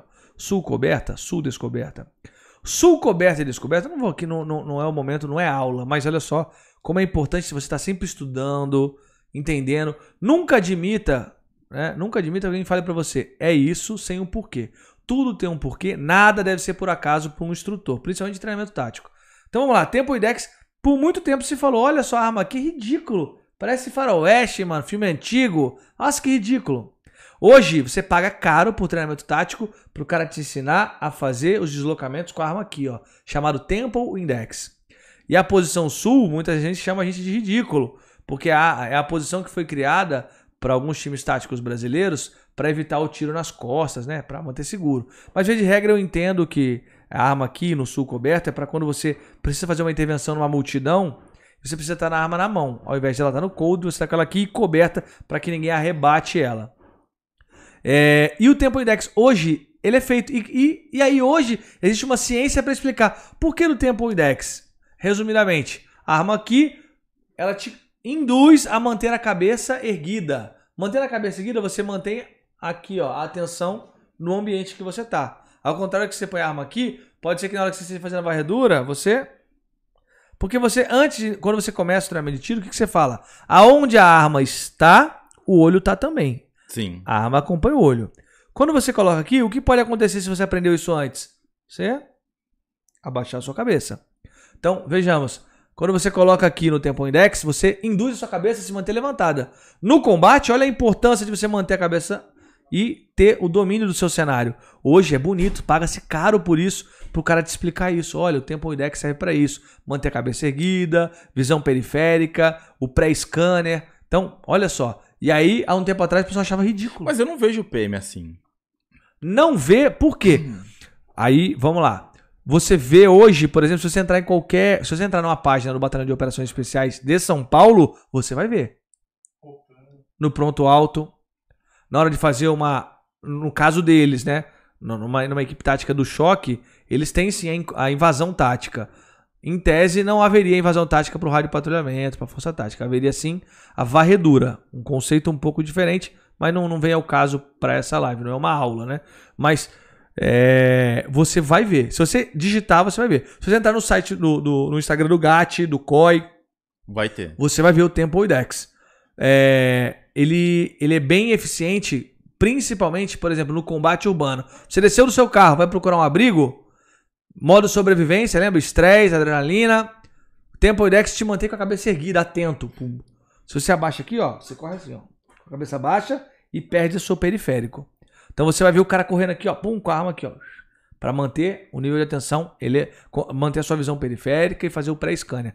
É, quando você fala de, de, de, cela, a gente aprende na Polícia Militar a posição sul. Então você vai ver os caras assim, ó, fazendo a varredura com a arma Sim. aqui.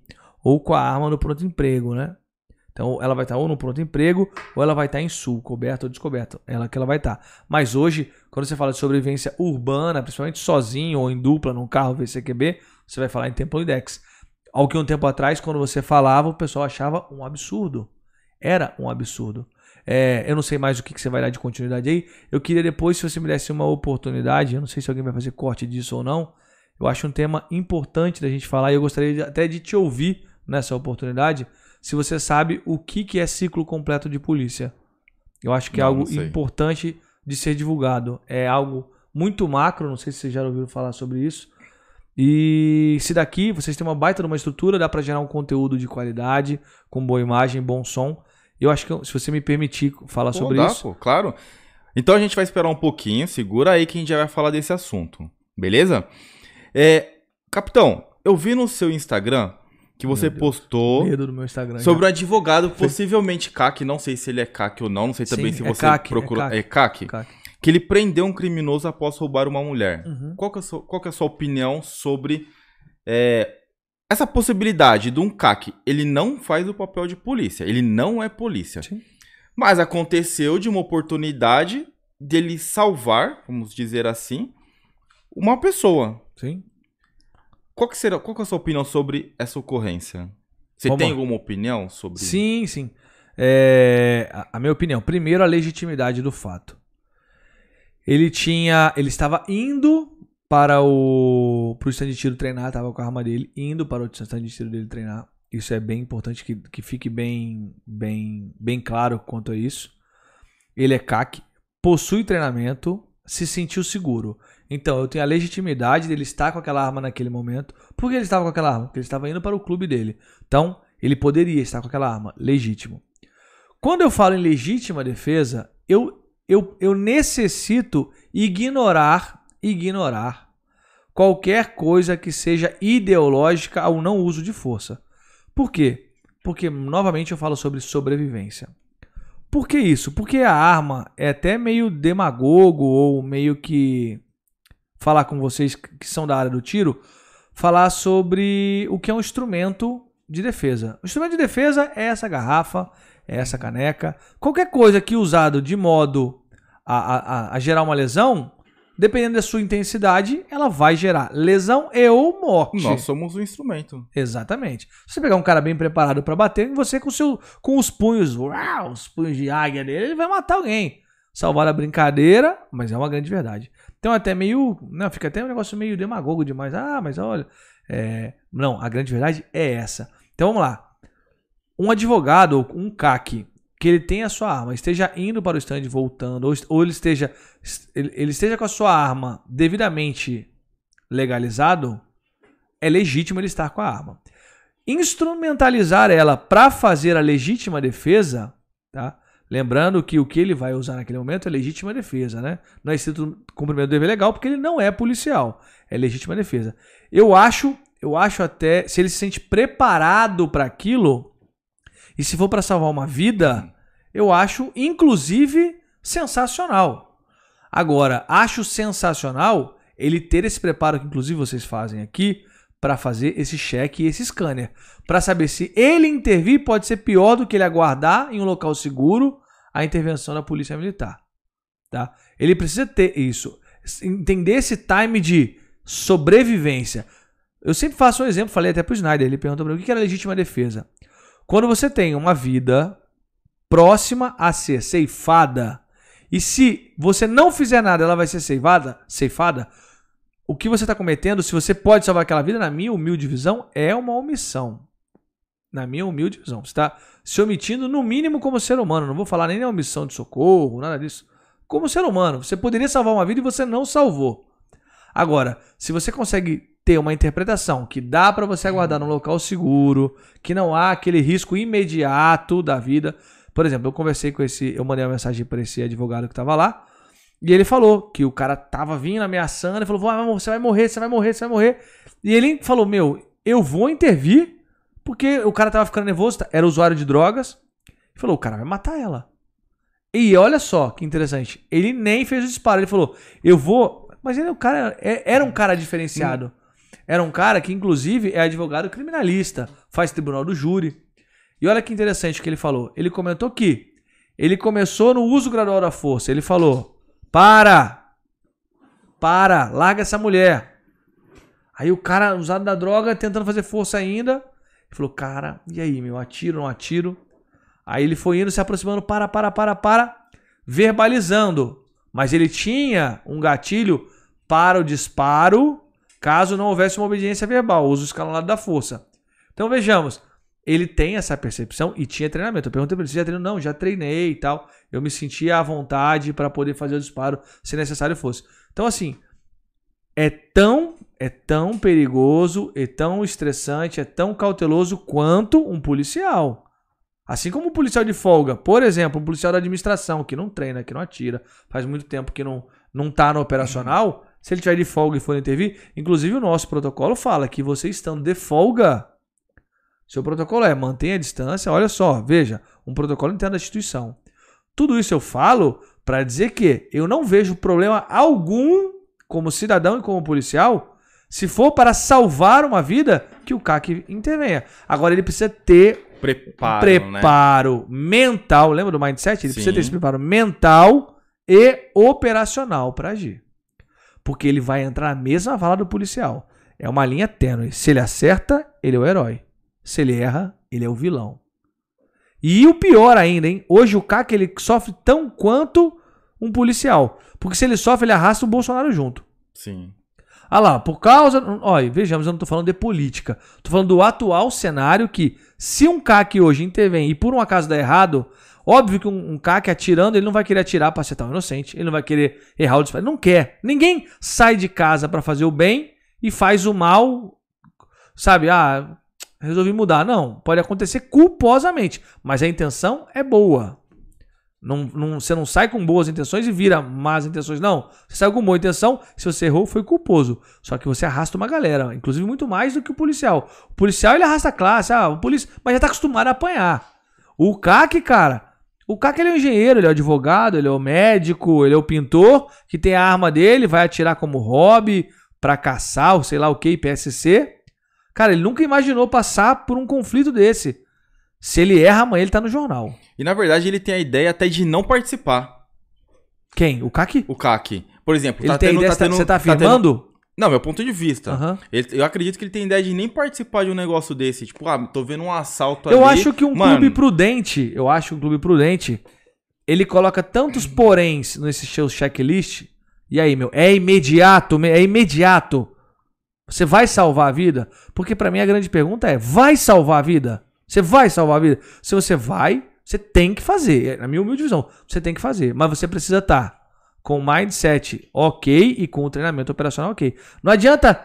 Não, cara, ele vai matar ela. Ele vai matar. Mas eu, eu venho aqui no clube, eu não consigo acertar um plate a 3 metros, cara. O cara tá a 5. Mano, eu vou fazer merda. Não adianta você, você ter a intenção, ah, meu, vou, Ah, comp- sim. vou comprar minha arma, vou lá na Lorgans, vou comprar minha arma. Cara, puta, quando que eu treino? Putz, meu, quase nada. Não, Eu ridículo. faço curso? Putz, não faço. Você quer proteger quem? Nem quer- você nem tá você está, você Sim. não tá nem capacitado. Primeiro Sim, que sim. você não tá nem capacitado pra usar sua arma. É Sabe analogia. limpar sua arma? É a Putz, analogia sei se do você cara da habilitação. Habilitação. O cara tem habilitação, mas não dá pra ele ter habilitação e querer correr Fórmula 1. Você tem habilitação, negão. Correr Fórmula 1, Stock Car é outra parada. Você tem uma arma, agora combater é outra parada, é outra, outra, outra, outro cenário. Então assim, eu comentando aqui antes de entrar na live, vocês falam que tem uma, vocês têm essa preocupação, né, de, de fazer workshop, de falar sobre isso. Isso é muito foda. Isso é, isso é muito foda. Só que volta a falar, tem que você tem que estar com esse mindset muito, é meio coach essa porra de mindset, né, cara? Para com essa porra. A mudança da sua mente, ela tem que ela tem que estar para isso, olha. Faz a percepção, cara, não dá para eu ficar distante e chamar a polícia. Então eu vou ficar distante e vou chamar a polícia.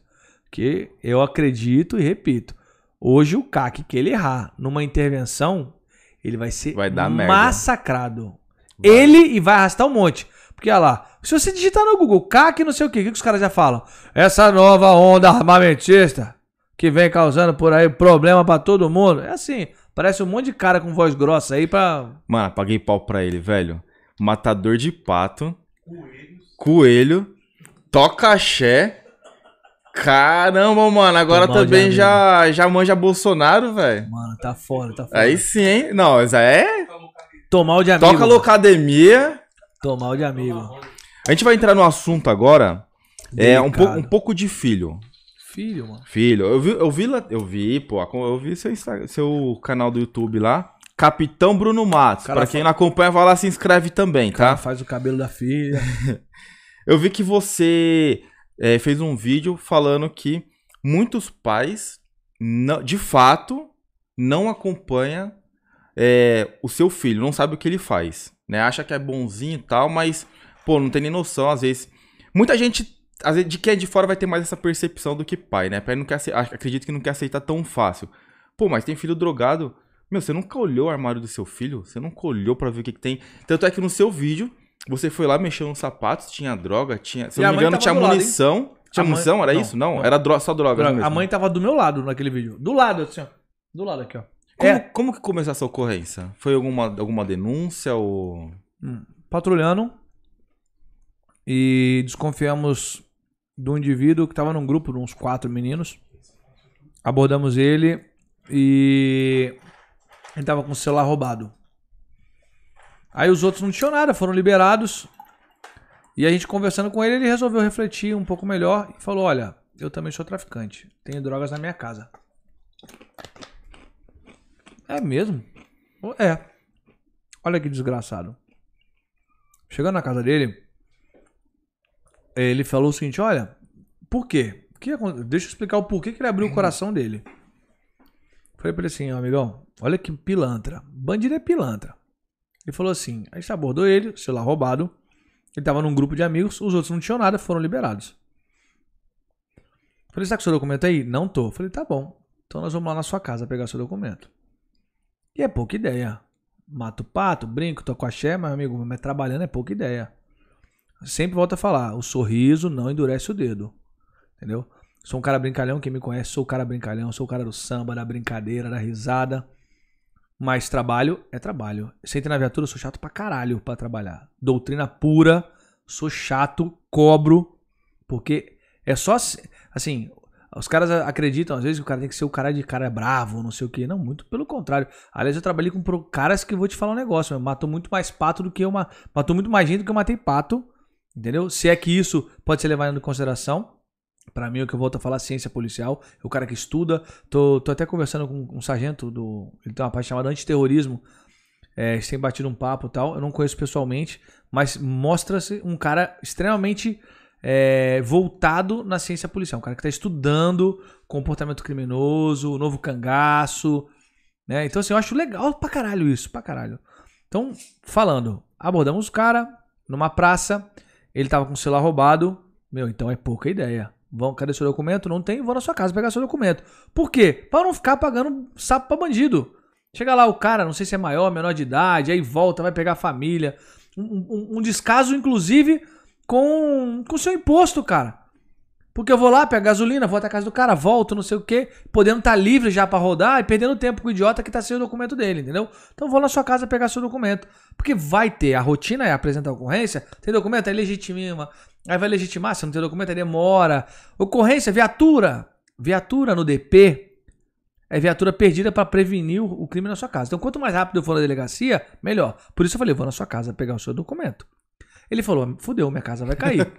Porque se o capitão Bruno Matos, na época, tenente Bruno Matos, for lá, ele vai fazer o bacolejo. Se a mãe dele falar, ok. Se alguém na casa dele falar, pode olhar.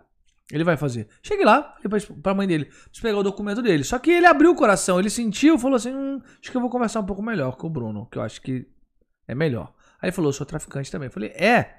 Olha que malandro. Ele falou: do lado da minha cama, na gaveta, tem um pouco de droga. Que é a droga que eu trafico. O que, que esse malandro falou? Ele falou: cara, ele já tá indo lá. Se eu entrego um pouco de droga pra ele, ele apresenta, não dá tráfico. É bem possível que não dê tráfico. E aí ele dá aquela gozada. Ah, e não procura mais. O caralho. Desculpa o palavrão se minha mãe estiver assistindo.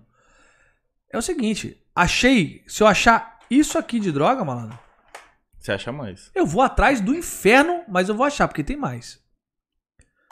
Que, que ele fez? Ele fez isso. Bandido, ele fez isso. Ele falou, ele falou, ó, tem um pouquinho ali. Pra você ir, pegar, gozar, uhul! E esquecer de procurar o resto. Fui do lado da cama dele achei uma merreca. E ele ia falar, não, isso aqui, pra mim, ele pode falar o que ele quiser. Eu, não, eu falei pra ele que eu sou traficante. Aí ele chega na delegacia, não, isso aí é só pra eu usar. Aí eu catei aquilo, perguntei pra mãe dele, posso olhar a casa da senhora tal? Se procurar o documento do seu filho, claro, ela autorizou, assinou até nosso boletim, pode sim, pode olhar tal. Entramos, achei, eu falei, eu posso procurar? Eu achei essa droga aqui que ele falou. Ela, ai meu Deus, olha só. Que isso? Como assim tal? Falei, ah, é seu filho. Ele mim que tava na escola. Falei, então. Tava numa praça com o celular roubado. Caramba, mas eu dei dinheiro para ele, ele tem tudo e chora. É a mesma história triste sempre.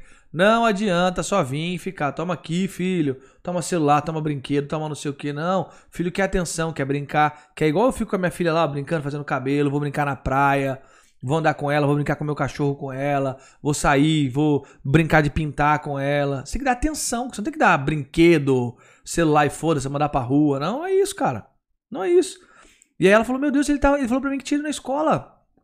Falei: Olha, então, a escola dele só se foi a escola do crime, porque essa escola aí não é a escola que ele tava, não. Ele tava na rua, numa praça com o celular roubado. Ai, meu Deus. Achei aquela droga, só me permite terminar de olhar? Comecei a olhar, daqui a pouco na sapateira, um tênis, pá, forrado de maconha.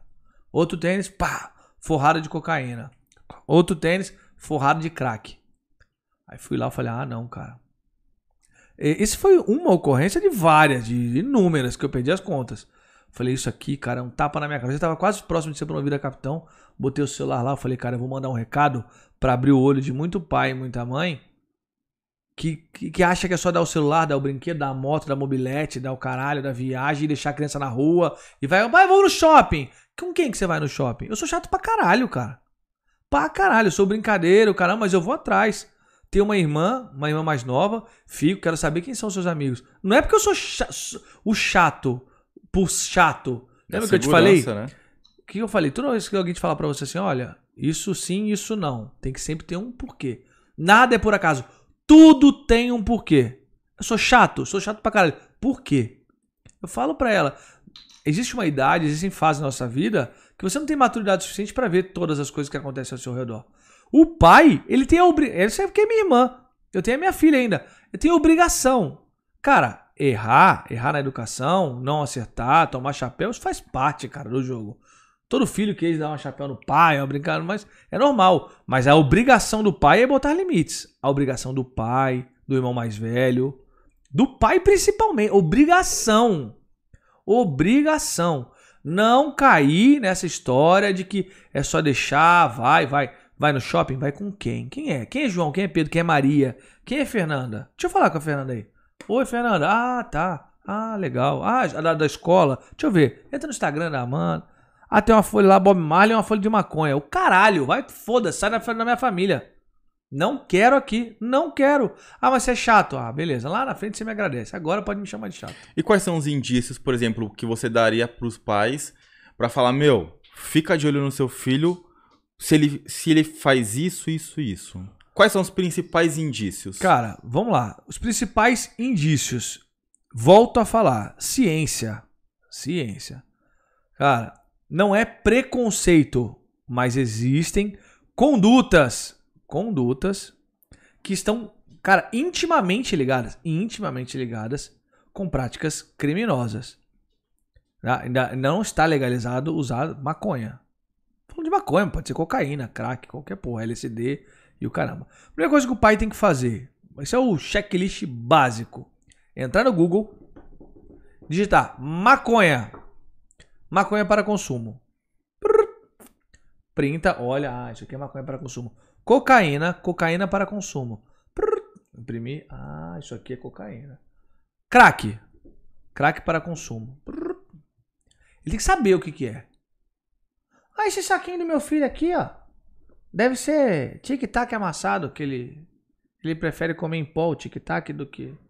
Entendeu? Olha a maconha e fala, ih, acho que é chá do meu filho. Ele tá querendo chá. Você precisa ter que saber, não pode ser trouxa. É igual falar sobre sexualidade. Você não vai falar, alguém vai falar pro seu filho sobre sexualidade. Você tem que falar, olha, filho, fazer um filho é assim, ó, filha, fazer um filho é dessa maneira. Tem o pênis, a vagina, isso aqui. Senão ele vai, vai aprender aonde, se você não falar com ele? Vai, um dia ele fecha o olho, acorda, ah, aprendi. Não! Se você não falar, é como todos nós aqui nessa sala. Alguém vai ter que hipocrisia. ensinar, vai, vai ensinar diferente amigo, de você. alguém vai falar alguma coisa. Drogas, a mesma coisa. Entrar no Google, procura saber. Se puder deixar no Proerd, fantástico, um trabalho fantástico da Polícia Militar. Entrou, você sabe o que você tem que fazer. Obrigação de pai. Checklist. Dá uma olhada, dá uma incerta lá na mochila, olha na mochila. Olha nos bolsos, olha no armário. Tem que olhar, cara. Tem que fiscalizar. Tem que fiscalizar. Não adianta só cobrar. Ah, você quer. Polícia não faz nada, governo não faz nada. Não, você tem que o seu papel. Cada um faz o seu, cada um toma conta do seu. Se não estão fazendo, cara, o que não tem solução, o solucionado está. O que é responsabilidade do outro, ele que pague, que arque com elas. Seja aqui ou espiritualmente, ele que pague. Você tem que fazer o seu. Agora, se você não faz o seu que é cobrar dos outros, alguma coisa está muito errada, né? Se um dia você puder fazer por alguém, você não vai fazer. Se quando você pode no seu ambiente, você não faz. Então, como pai, saber o que é uma maconha, um crack, uma cocaína e procurar. Procurar vestígios. Se achar, chamar para trocar ideia. Antes disso, bater um bom papo. Falar, olha, cara, tem que falar antes de acontecer. Ó, meu, droga, droga, álcool é droga, cigarro é droga, mas são lícitos. Ainda assim, se você for consumir, cara, que você tenha pelo menos dentro, lei- dentro do que está na lei, que seja 18 anos. Ainda assim, que seja com parcimônia. Como tudo na vida em excesso faz mal, olha, assim.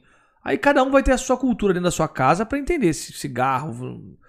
Lembra que eu te falei que o basilar é importante? Você quer que seu filho leia livro? O que você tem que fazer? Ter livros Dá na sua casa, exemplo. ler livro perto dele. Isso é cientificamente comprovado. Pais que fumam, geralmente têm filhos que vão fumar. Pais que bebem, geralmente vão ter filhos que vão beber. Pais que leem, geralmente vão ter filhos que vão ler. Então, o seu exemplo vai fazer muito pelo seu filho ou pela sua filha.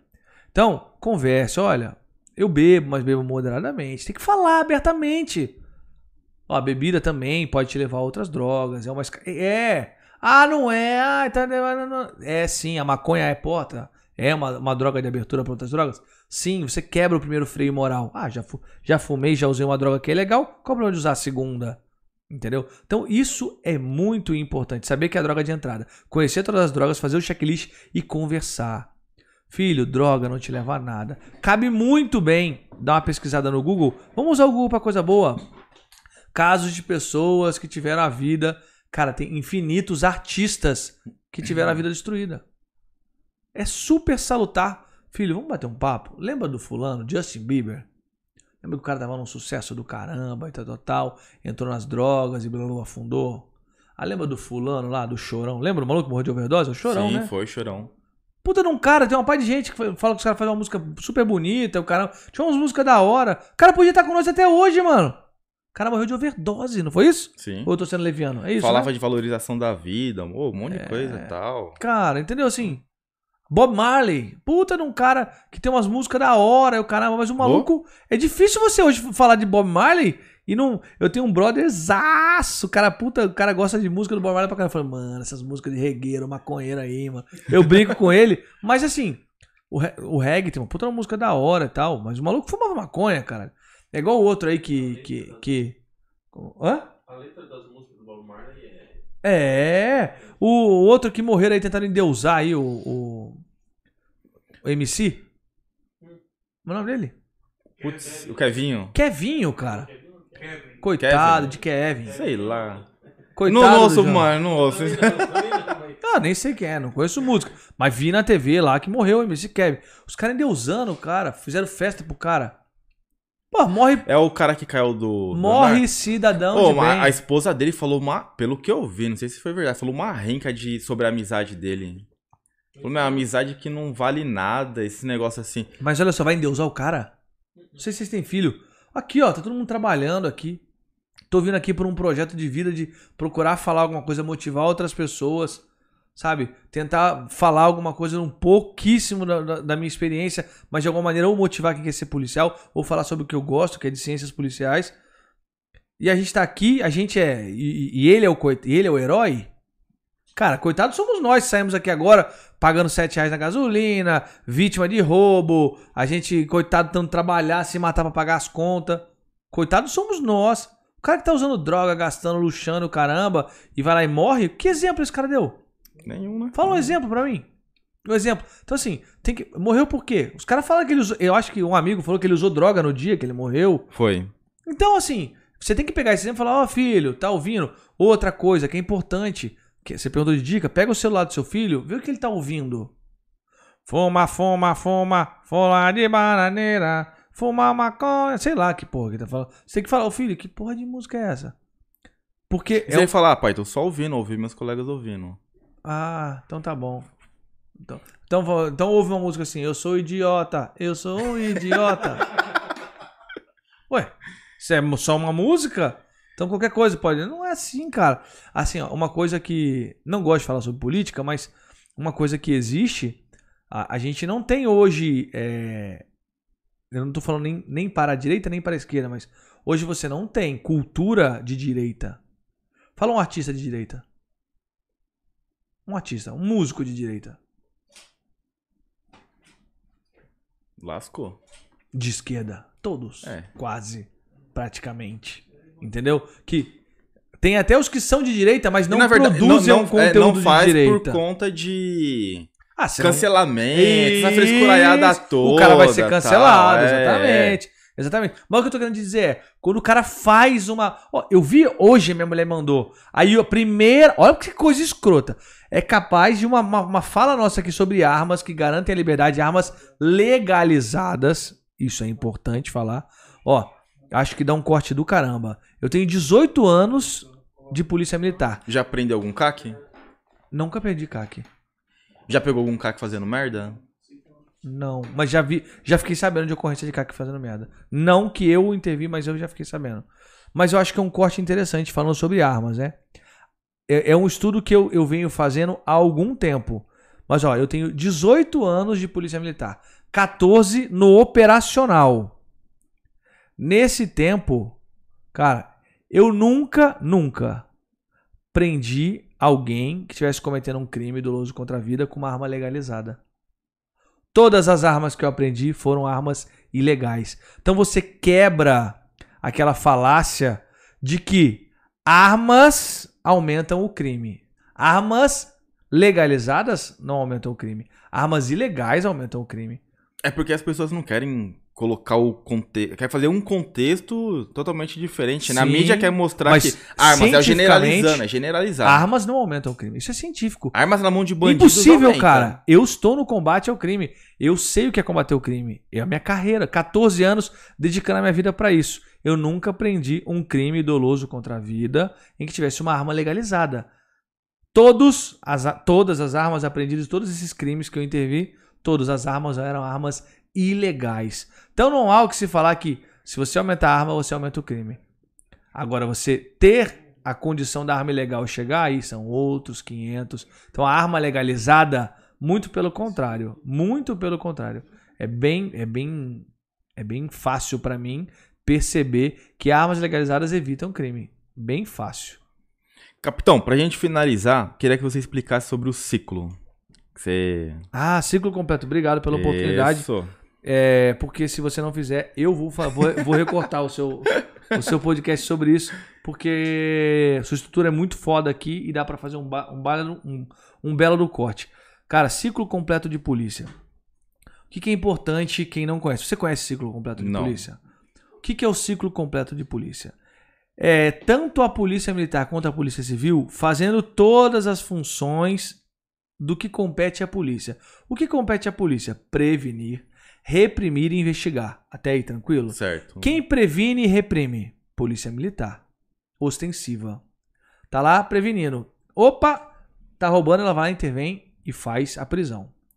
A partir dali, quem entra? Polícia Judiciária, Polícia Civil, fazendo a investigação. Só que hoje, vejamos, a grande maioria dos crimes que acontecem, tá? São prevenidos e reprimidos pela Polícia Militar. Tá? Não estou falando de quem faz mais ou faz menos, qualidade, não, nada disso. Só estou falando que é um fato que acontece. E a maioria das investigações da polícia, da polícia Civil advém das prisões da Polícia Militar. Certo. A Polícia Militar prende e dali é iniciada a investigação. É um prejuízo muito grande hoje você ter a polícia militar só fazendo prevenção e repressão e polícia civil só fazendo investigação. Até aí dá para entender o raciocínio? Sim. Por que isso? Porque o sucesso de uma investigação ele está diretamente ligado ao imediatismo e o calor dos fatos. Por exemplo, acabaram de roubar o seu celular. Tudo que eu fizer de investigação ou de diligências, se não quiser que eu use a palavra investigação, que deve ser o mais informal possível. E quando eu falo para você informal, é preciso deixar bem claro isso, porque a formalidade ela vai estar tá lá no processo onde você vai ter Ministério Público e Judiciário a investigação ou diligência deve ser né, bem é, informal, mas ela precisa ser rápida. O calor é eu pegar o seu celular, tem rastreador? Tem, deixa eu ver. E começar ali. Opa, ah, vamos ver onde é que tá. Ir lá no local, chegar no local, abordar alguém, ouvir alguém. Você viu alguém, que você falou para um cara de camiseta vermelha, que passou aqui? Qual o seu nome? Meu nome é João. João viu um cara de vermelho passando aqui. Ah, Pedro, você viu? Não, não vi. Ô, Maria, você viu alguém passar aqui? Vi. Tudo isso você consegue entender que precisa ser logo depois? Sim. Porque se eu só pegar, você foi roubado? Vamos lá. Te ouvi na delegacia, fui roubado, tal hora, na rua tal. Você acha que se esperar aquilo virar um, um, um inquérito e depois, 30, 45 dias depois, ser relatado, para você ir atrás do seu celular, você concorda que a probabilidade de você resolver esse crime é muito menor? Sim. Então, se você der a oportunidade da polícia militar prevenir, reprimir, e assim na repreensão, na prisão em flagrante ali, ela já iniciar um processo de diligência, ela vai auxiliar e muito na resolução dos crimes, porque hoje as resoluções de crimes são baixíssimas no Brasil. E o Brasil, para eu não errar, acredito, se eu tiver errado, é talvez Brasil e mais dois ou três, mas eu tô, tenho quase certeza. O Brasil é o único país no mundo o único país no mundo que não faz o ciclo completo. Ou seja, a Polícia Militar só previne ostensivamente e só reprime quando há quebra ali da ordem pública. E qual o motivo disso? A cultura, a criação da nossa polícia, do nosso sistema é, de segurança pública, ele hoje é muito difícil você quebrar essa barreira.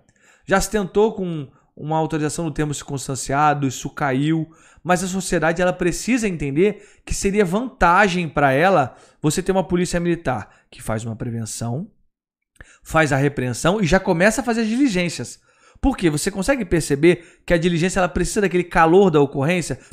e quanto mais isso for. Ah, mas e a formalidade do ato? Você não precisa em diligência e investigação de formalidade. Vamos deixar a formalidade para apurar, para mensurar as provas lá no devido processo legal. Vamos ver se o Ministério Público vai acatar. Porque ainda assim, no devido processo legal, aqueles que são processados, ainda assim é uma minoria que são condenados. Entendeu? Então, assim, o quanto mais você puder ajudar para dar robustez no inquérito, e aí você precisa ter essa liberdade para a polícia já iniciar ali na prisão as diligências imediatas e produzir prova sem formalidade, tá? Mas produzir prova, você consegue melhorar em muito o resultado. Dá para dá pra entender Sim. esse cenário? A Polícia Civil hoje, se você for levar ferro e fogo, ela também não faz a prevenção e repressão no papel, mas você vê policiais civis com roupa escrito polícia. E quando ele está numa viatura devidamente caracterizada, ele está fazendo prevenção. Que se de fato é prevenção. Mas ele não poderia, né, teoricamente, fazer a prevenção. Ele deveria estar tá fazendo somente diligência, né, a paisana, ou civilmente trajado, camuflado ali, né, no, no ambiente, né, disfarçado no ambiente, fazendo a diligência. O que hoje você não consegue. Hoje você tem muito crime para a polícia militar prevenir e combater, assim como você também tem muito crime para a polícia civil investigar. Olha que bom seria se uníssemos as forças e dividíssemos isso. A polícia civil, se ela quiser montar equipes aí do, do, do DOP para fazer operações ostensivas, ostensivas, vamos lá, fardado, devidamente fardado. Quando eles utilizam aquele uniforme, não farda porque estaria ligado aos militares, mas quando ele usa aquele uniforme dele, que o identifica, percebe que ele está fazendo um preventivo, aonde ele está devidamente fardado, uniformizado, né, escrito polícia, não está, não está acontecendo crime. Que bom, agradecemos, que legal isso, que ótimo. Agora, por que não também a polícia militar poder fazer o ciclo completo? Olha, eu entendo até que no primeiro momento, para não ser tão drástico, que fizesse só diligência imediata, mas amparado por lei. Tá? Pô, outros países, por exemplo, como acontece nos Estados Unidos, você vem aqui, eu te prendo, prendo ali o seu, seu amigo, pum, prendo ele. Tá com 10 de droga. Cara, eles levam muito a sério essa essa esse momento da prisão como o momento mais importante para a diligência. É naquele momento que o próprio policial que prendeu ele já começa a falar para ele onde você pegou essa droga, com quem você pegou, quando você pegou.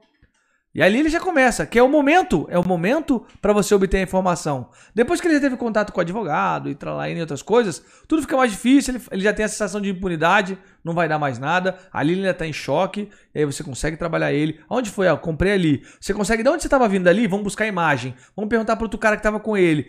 É aquele momento. Você perdeu aquele time, você diminui Esquece. e muito a sua capacidade de resolver aquela ocorrência. Hoje você, teoricamente, você não pode fazer isso.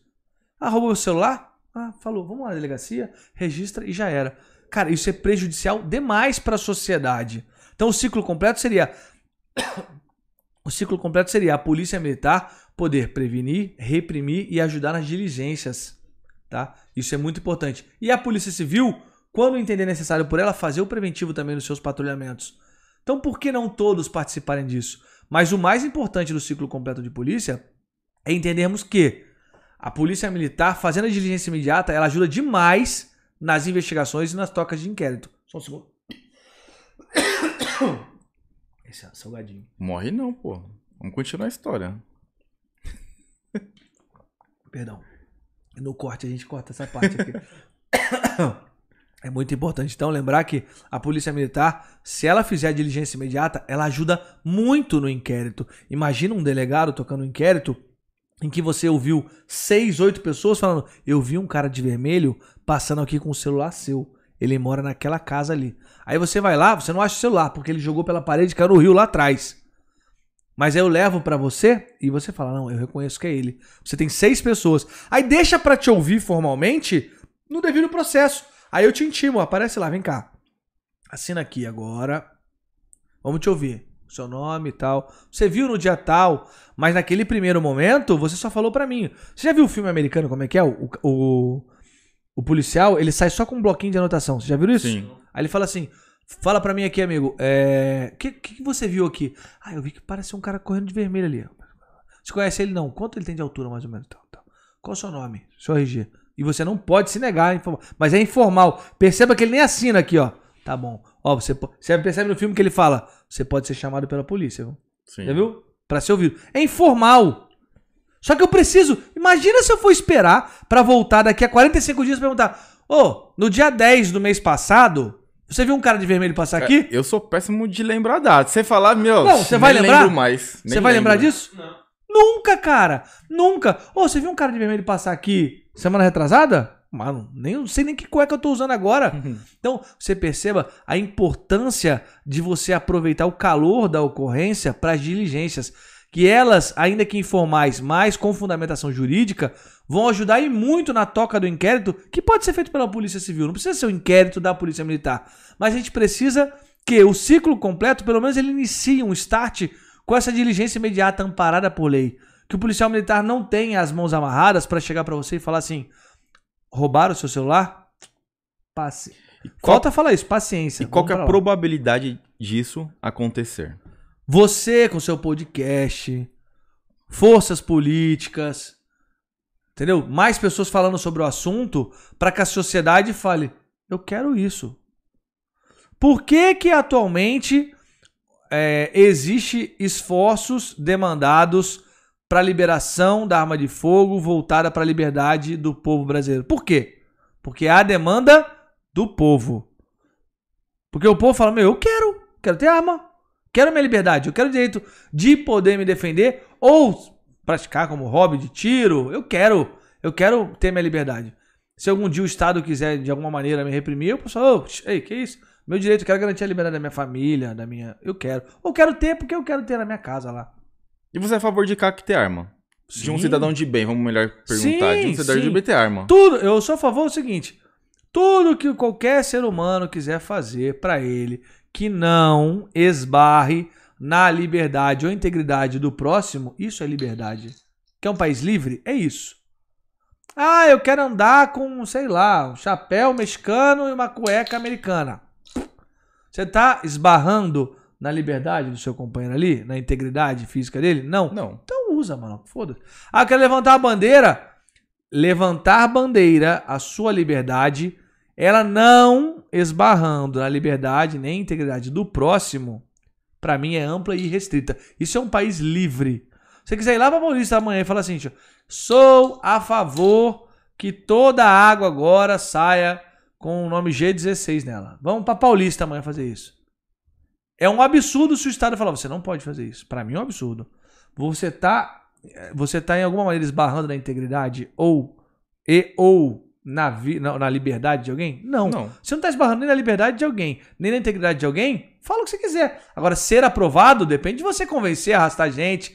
Então, por isso eu falo, eu levanto a bandeira do ciclo completo de polícia, porque você com seu podcast, se um corte, por exemplo, bacana desse viraliza, é opa, pode ser que outros podcasts queiram ouvir sobre o assunto. Não precisa ser eu falando, não. Que outros falam, deixa eu dar uma estudada aqui, deixa eu botar no Google, ciclo completo de polícia. Então, assim, isso é, é importante demais. Aí algum político fala: opa, há demanda, hein? Por que eu não vou estudar? Vamos botar. E aí você precisa motivar. Que hoje eu seja só uma semente. Mas se outras pessoas começarem a se imbuir sobre isso, é o ciclo completo. Há uma rivalidade, eu volto a falar, pela cultura, há uma rivalidade. Ah, Polícia Civil, Polícia Militar, ah, não quero deixar que eles façam o ciclo completo, ah, não quero que ele também faça. Ah, o preventivo é meu, o repressivo. Então fica. Isso tudo, cara. Eu volto a falar, tem que sentar numa mesa, Conversar. conversar. Porque quem, na minha humilde visão, pelo que eu, pelo que eu apresentei para os senhores, quem tá perdendo, não sei se perceberam como eu, é a sociedade. Sim. Hoje, se eu for levar ferro e fogo, estiver patrulhando, se falar, roubaram meu celular, sabe o que eu vou falar pra você? Vou fazer o que tá na lei, hein? Roubaram seu celular? Paciência. Amigo, a partir de agora é a Polícia Civil que vai investigar. Mas é um cara de camiseta vermelha, eu vi ele, ele correu a rua aqui, desceu, virou. Eu acho que ele mora na rua de trás, eu já vi ele ali uma vez. Tá bom. Você vai lá, aí vai fazer assim, ó. Conta pra mim o que aconteceu. Tava andando, passou um cara de bicicleta, camiseta vermelha, pegou meu celular. Ó, ele, eu acho que ele mora na rua X. Ele acha que ele mora na rua X. Beleza, cena aqui e tal. Isso vai, cara, isso vai virar um inquérito. Mano, mas tem inquérito pra caralho. Vai virar um inquérito. Cara, é, é- é muito burocrático, é muito moroso. Quando, você acha que quando uma equipe, quando uma equipe da Polícia Civil for iniciar a investigação, cara, qual que é a probabilidade do cara que roubou o seu celular estar com o seu celular para garantir a materialidade? Acredito que zero. Outro ponto que eu acho, né? Meu, você, vai- você acha que. Eu, eu acho. Meu, ninguém vai parar pra investigar um celular, velho. Você tem coisa mais importante pra investigar. Exato. Não, assim, é, o volume é muito grande. Então, você percebe que a polícia militar, se ela já tá ali, ela já. Olha só, eu já iniciei a ocorrência, cara. É só começar as diligências imediatas. Só isso. Isso é um, é um início. Ideal seria se a gente pudesse realmente o ciclo completo. A polícia militar também investiga. Realmente o literal, o amplo e restrito da, da, da palavra investigar. Mas que ótimo seria se a gente conseguisse só- só chegar no amparo legal para diligência imediata. Isso já seria excelente. Isso seria excelente. Vejo que a sociedade tem perdido muito por isso. Espero que a minha semente e outros que acreditam nisso se multiplique. No mínimo que eu volto a falar pela democracia. Que seja pensado. Em algum momento fala, vamos ver. Acho que tem razão, não tem razão. Mas procurem saber sobre ciclo completo de polícia. É algo extremamente importante. E a gente precisa levar em consideração como é que pode o mundo inteiro, o mundo inteiro tá errado e a gente tá certo? É muito estranho isso, cara. É muito estranho. O mundo inteiro, os Estados Unidos. Ah, não, não, escolhe um país. O Japão faz o ciclo completo. A gente não faz. Quer outro país? Ah, fala um outro. Faz o ciclo completo e a gente não faz. Cara, é muito estranho. É no mínimo estranho. Tá todo mundo errado e a gente tá certo? Não sei, não, não parei pra estudar, não sei, mas. Pô, se, se os outros países têm. Coloca aí no já seu tem. Google aí. Coloca aí. Agora a bateria já foi. Vocês Mas- dar uma olhada aí pra você ver. Mas se, foda, se outros países se, estrutura, se estruturaram pra acontecer esse, tal, esse ciclo e é benéfico pra sociedade, por que não nós não podemos também nos temos- aprimorar, né? Sem dúvida, temos que trazer, temos que trazer isso pra para ser pensado, pra ser estudado, cara. É, eu tenho certeza absoluta que é uma bandeira que tem que ser colocada em pauta em algum momento. A gente precisa treinar, operar, instruir. Nas minhas humildes experiências da ciência policial, vejo que há um campo muito grande a ser melhorado se a gente implementar o ciclo completo de polícia.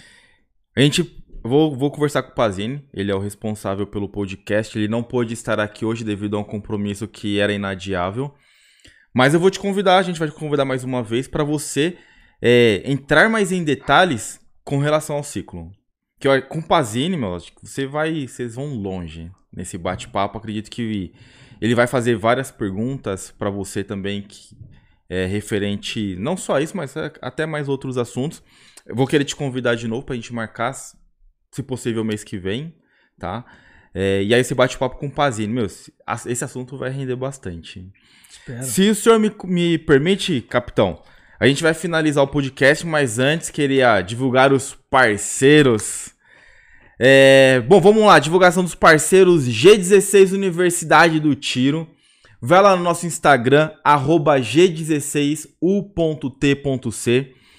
É, nosso site é o www.grupog16.com.br. Eu vou te ajudar. Ajuda aí. Eu fui marcar vocês numa postagem. Quando você coloca G16, aparece o mesmo símbolo G16, mais dois Instagrams. Tem o Premium. Isso, O que que é isso? Premium, ele é de Moema. É uma unidade que a gente está pra abrir lá em Ah, Moema e Não, tal. explica isso porque, ó, coitado, eu fui lá marcar vocês, eu falei, qual que Apareceu o Premium. O Premium, galera, ele é de da unidade de Moema, tá? Possivelmente a gente é, altere o, o Instagram de Moema, mas a princípio está sendo esse. Mas o daqui do clube é o arroba G16U de uni- U.T.C, que é o de Universidade do Tiro e Caça, tá? Telefone é o DDD 11 2371 9784 e o celular, o WhatsApp é o 98516 1858. Visitas somente das 8 da manhã às 20 da noite. 24 horas para afiliado, beleza? E tem que agendar para entrar no clube, principalmente visitante. Lorgans, armas e munições. O nosso Insta vai lá, ó, se inscreve também. Várias munições que a gente vende aqui na loja, vários modelos de armas nacionais e importados. O site é o www.lorgans.com.br. Telefone e WhatsApp é o DDD 11 5844 3594. Temos também a Certcom aí contabilidade que está com a gente desde o início. É o Insta deles é o arroba Certcom underline contabilidade. Telefone 969284418. Temos também a PCT Advogados. Se estiver precisando também de advogado, nós temos a parceria com a PCT Advogados. O Insta é arroba PCT Advogados e o site é o www.pctadvogados.com.br. Telefone 996309926. E também o pessoal aí que faz o podcast acontecer, que é da Agência Criando. O Insta é agência.criando e o site agenciacriando.com.br. Só entrar em contato com o pessoal, vai lá no direct lá do da Agência Criando, chama o pessoal, vai lá no site, tem o telefone deles também, tá bom? E também o contato do Pazino. Pazino é que faz o negócio acontecer aqui no podcast. Hoje eu só quebrei o galho dele. Tá o cara aqui, meu, manja do Paranauê aqui do Podpol. Se vai lá no canal dele, no Insta, se inscreve. É Pazini G16. Pazini com dois Zs de Zulu, que não é o que ele fala, né? E dois N's de navio. Se inscreve lá. Capitão, qual que é o seu Insta? O seu canal no YouTube, se você também quiser divulgar. Sinta-se à vontade. Pode divulgar os amigos também? Pode divulgar, pô. Vamos lá. Instagram, pra lá. Instagram, Capitão Bruno Matos. Em qualquer outra plataforma, também Capitão Bruno Matos. É que eu tô sem retorno, acho que é melhor ficar assim. Então, Instagram, Capitão Bruno Matos. Qualquer outra plataforma, Capitão Bruno Matos. Facebook, Twitter, me tombaram já duas vezes, eu não voltei, não voltei mais. E Facebook. É, agradecer os que me apoiam, como eu falo, ciências policiais, inclusive custam caro, né? Quando você vai fazer um treinamento, munição é caro, armamento é caro. Então todo mundo que ajuda e colabora com isso, eu agradeço. Que liberam algum tipo de equipamento para eu treinar, eu gosto, sou entusiasta. Então, ó, treina, usa tal coisa. Então agradeço. Então agradeço aí calças stunts. É, não sou patrocinado, tá? Mas os caras falam, testa aí e vê qual é que é. Mas pode patrocinar o canal, tá? A gente aceita, É. fica à vontade. Aí, ó, Só chamar no cara. direct. Acero Botas, Bélica Militar, Rhino Kydex, todos nos ajudam muito. É, Titanium Clube de Tiro, mas não vai concorrer com vocês, que é lá do interior. Toda vez que eu vou fazer algum teste de balística, os caras disponibilizam pra mim. Qual que é o nome do clube? Titanium. Um abraço, pessoal do Titânio. Não compete com vocês. Jacareí. Águias do Vale também, que ajuda bastante a gente. Concede pra gente armamento pra gente fazer teste, fazer vídeo. Abraço. E aí, quando vocês quiserem também que eu venha fazer um vídeo aí.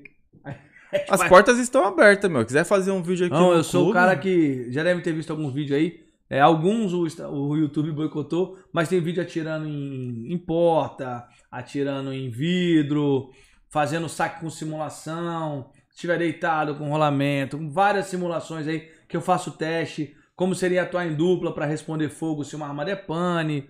Então, assim, é, são coisas que eu acho interessante para gerar conteúdo, mas mais do que isso, ciência policial. Uma coisa é falar, ver um vídeo, outra coisa é você estar ali testando. Gosto muito de me testar e fazer isso. Então agradeço quem apoia, essa galera que eu falei. A Stunts também, que apoia a gente com bastão retrátil. A gente está fazendo um teste no bastão retrátil. Então agradeço. Lanterna também, é, recebemos uma lanterna da, da Surefly, da Relâmpagos Lanterna. Então agradeço também. Estamos também testando as, as lanternas deles. E é isso aí, cara. Ciência policial, é o que eu volto a falar. Ele falou, ah, não, é muito de matar. Não é isso, cara. É, se tiver que matar, vamos matar na ciência policial. Já todas as vezes que eu troquei tiro, que houve, foi na ciência policial. Bem na 12 por 8, entendeu? Trocou tiro, apontar uma pra mim ou qualquer outra pessoa, vou atirar com tranquilidade, sem estresse. Depois nós vamos tocar um samba ainda e não poder debochando disso.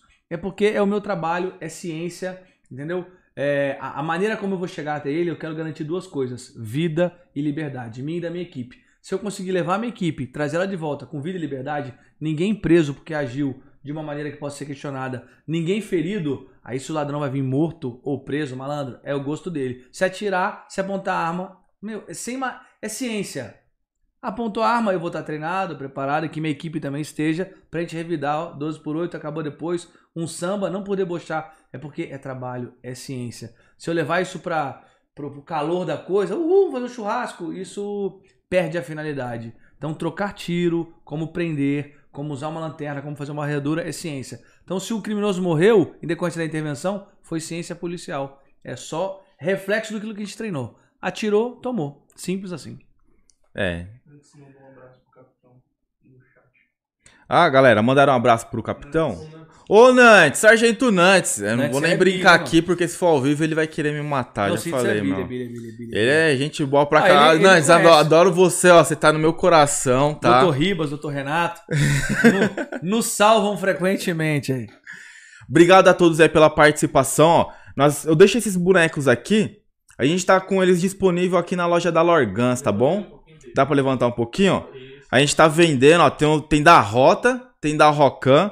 Quem tiver interesse, só vir aqui no, no clube, a gente tá vendendo. Bruto. Novidade, tá? Novidade não é pra quem não tem. Tática, não? Não tem. Cara, eu posso, a gente pode solicitar. Ideia de menos. A gente, a gente solicita e chega aqui. Então, quem tiver interesse, só vem aqui. Os brabo. Meu, posso te pedir uma coisa? Duas. Ó, a gente consegue terminar cantando onda, onda, olha a onda? Aí não é Ah, ciência mano. policial. Ah, tocador de axé. Porra, loucademia. Na próxima, Ô, onda- mano, onda, onda. eu vou trazer o violão. da hora, Posso velho. trazer o cavaco na próxima? Pô, eu duvido. Você vai tocar? Pode? Vou tocar, pô. Ô, aí sim, hein? A gente vai terminar com isso, mas aí não vai ser pode pô, pô, pô. Vai ser onda, onda, olha a onda.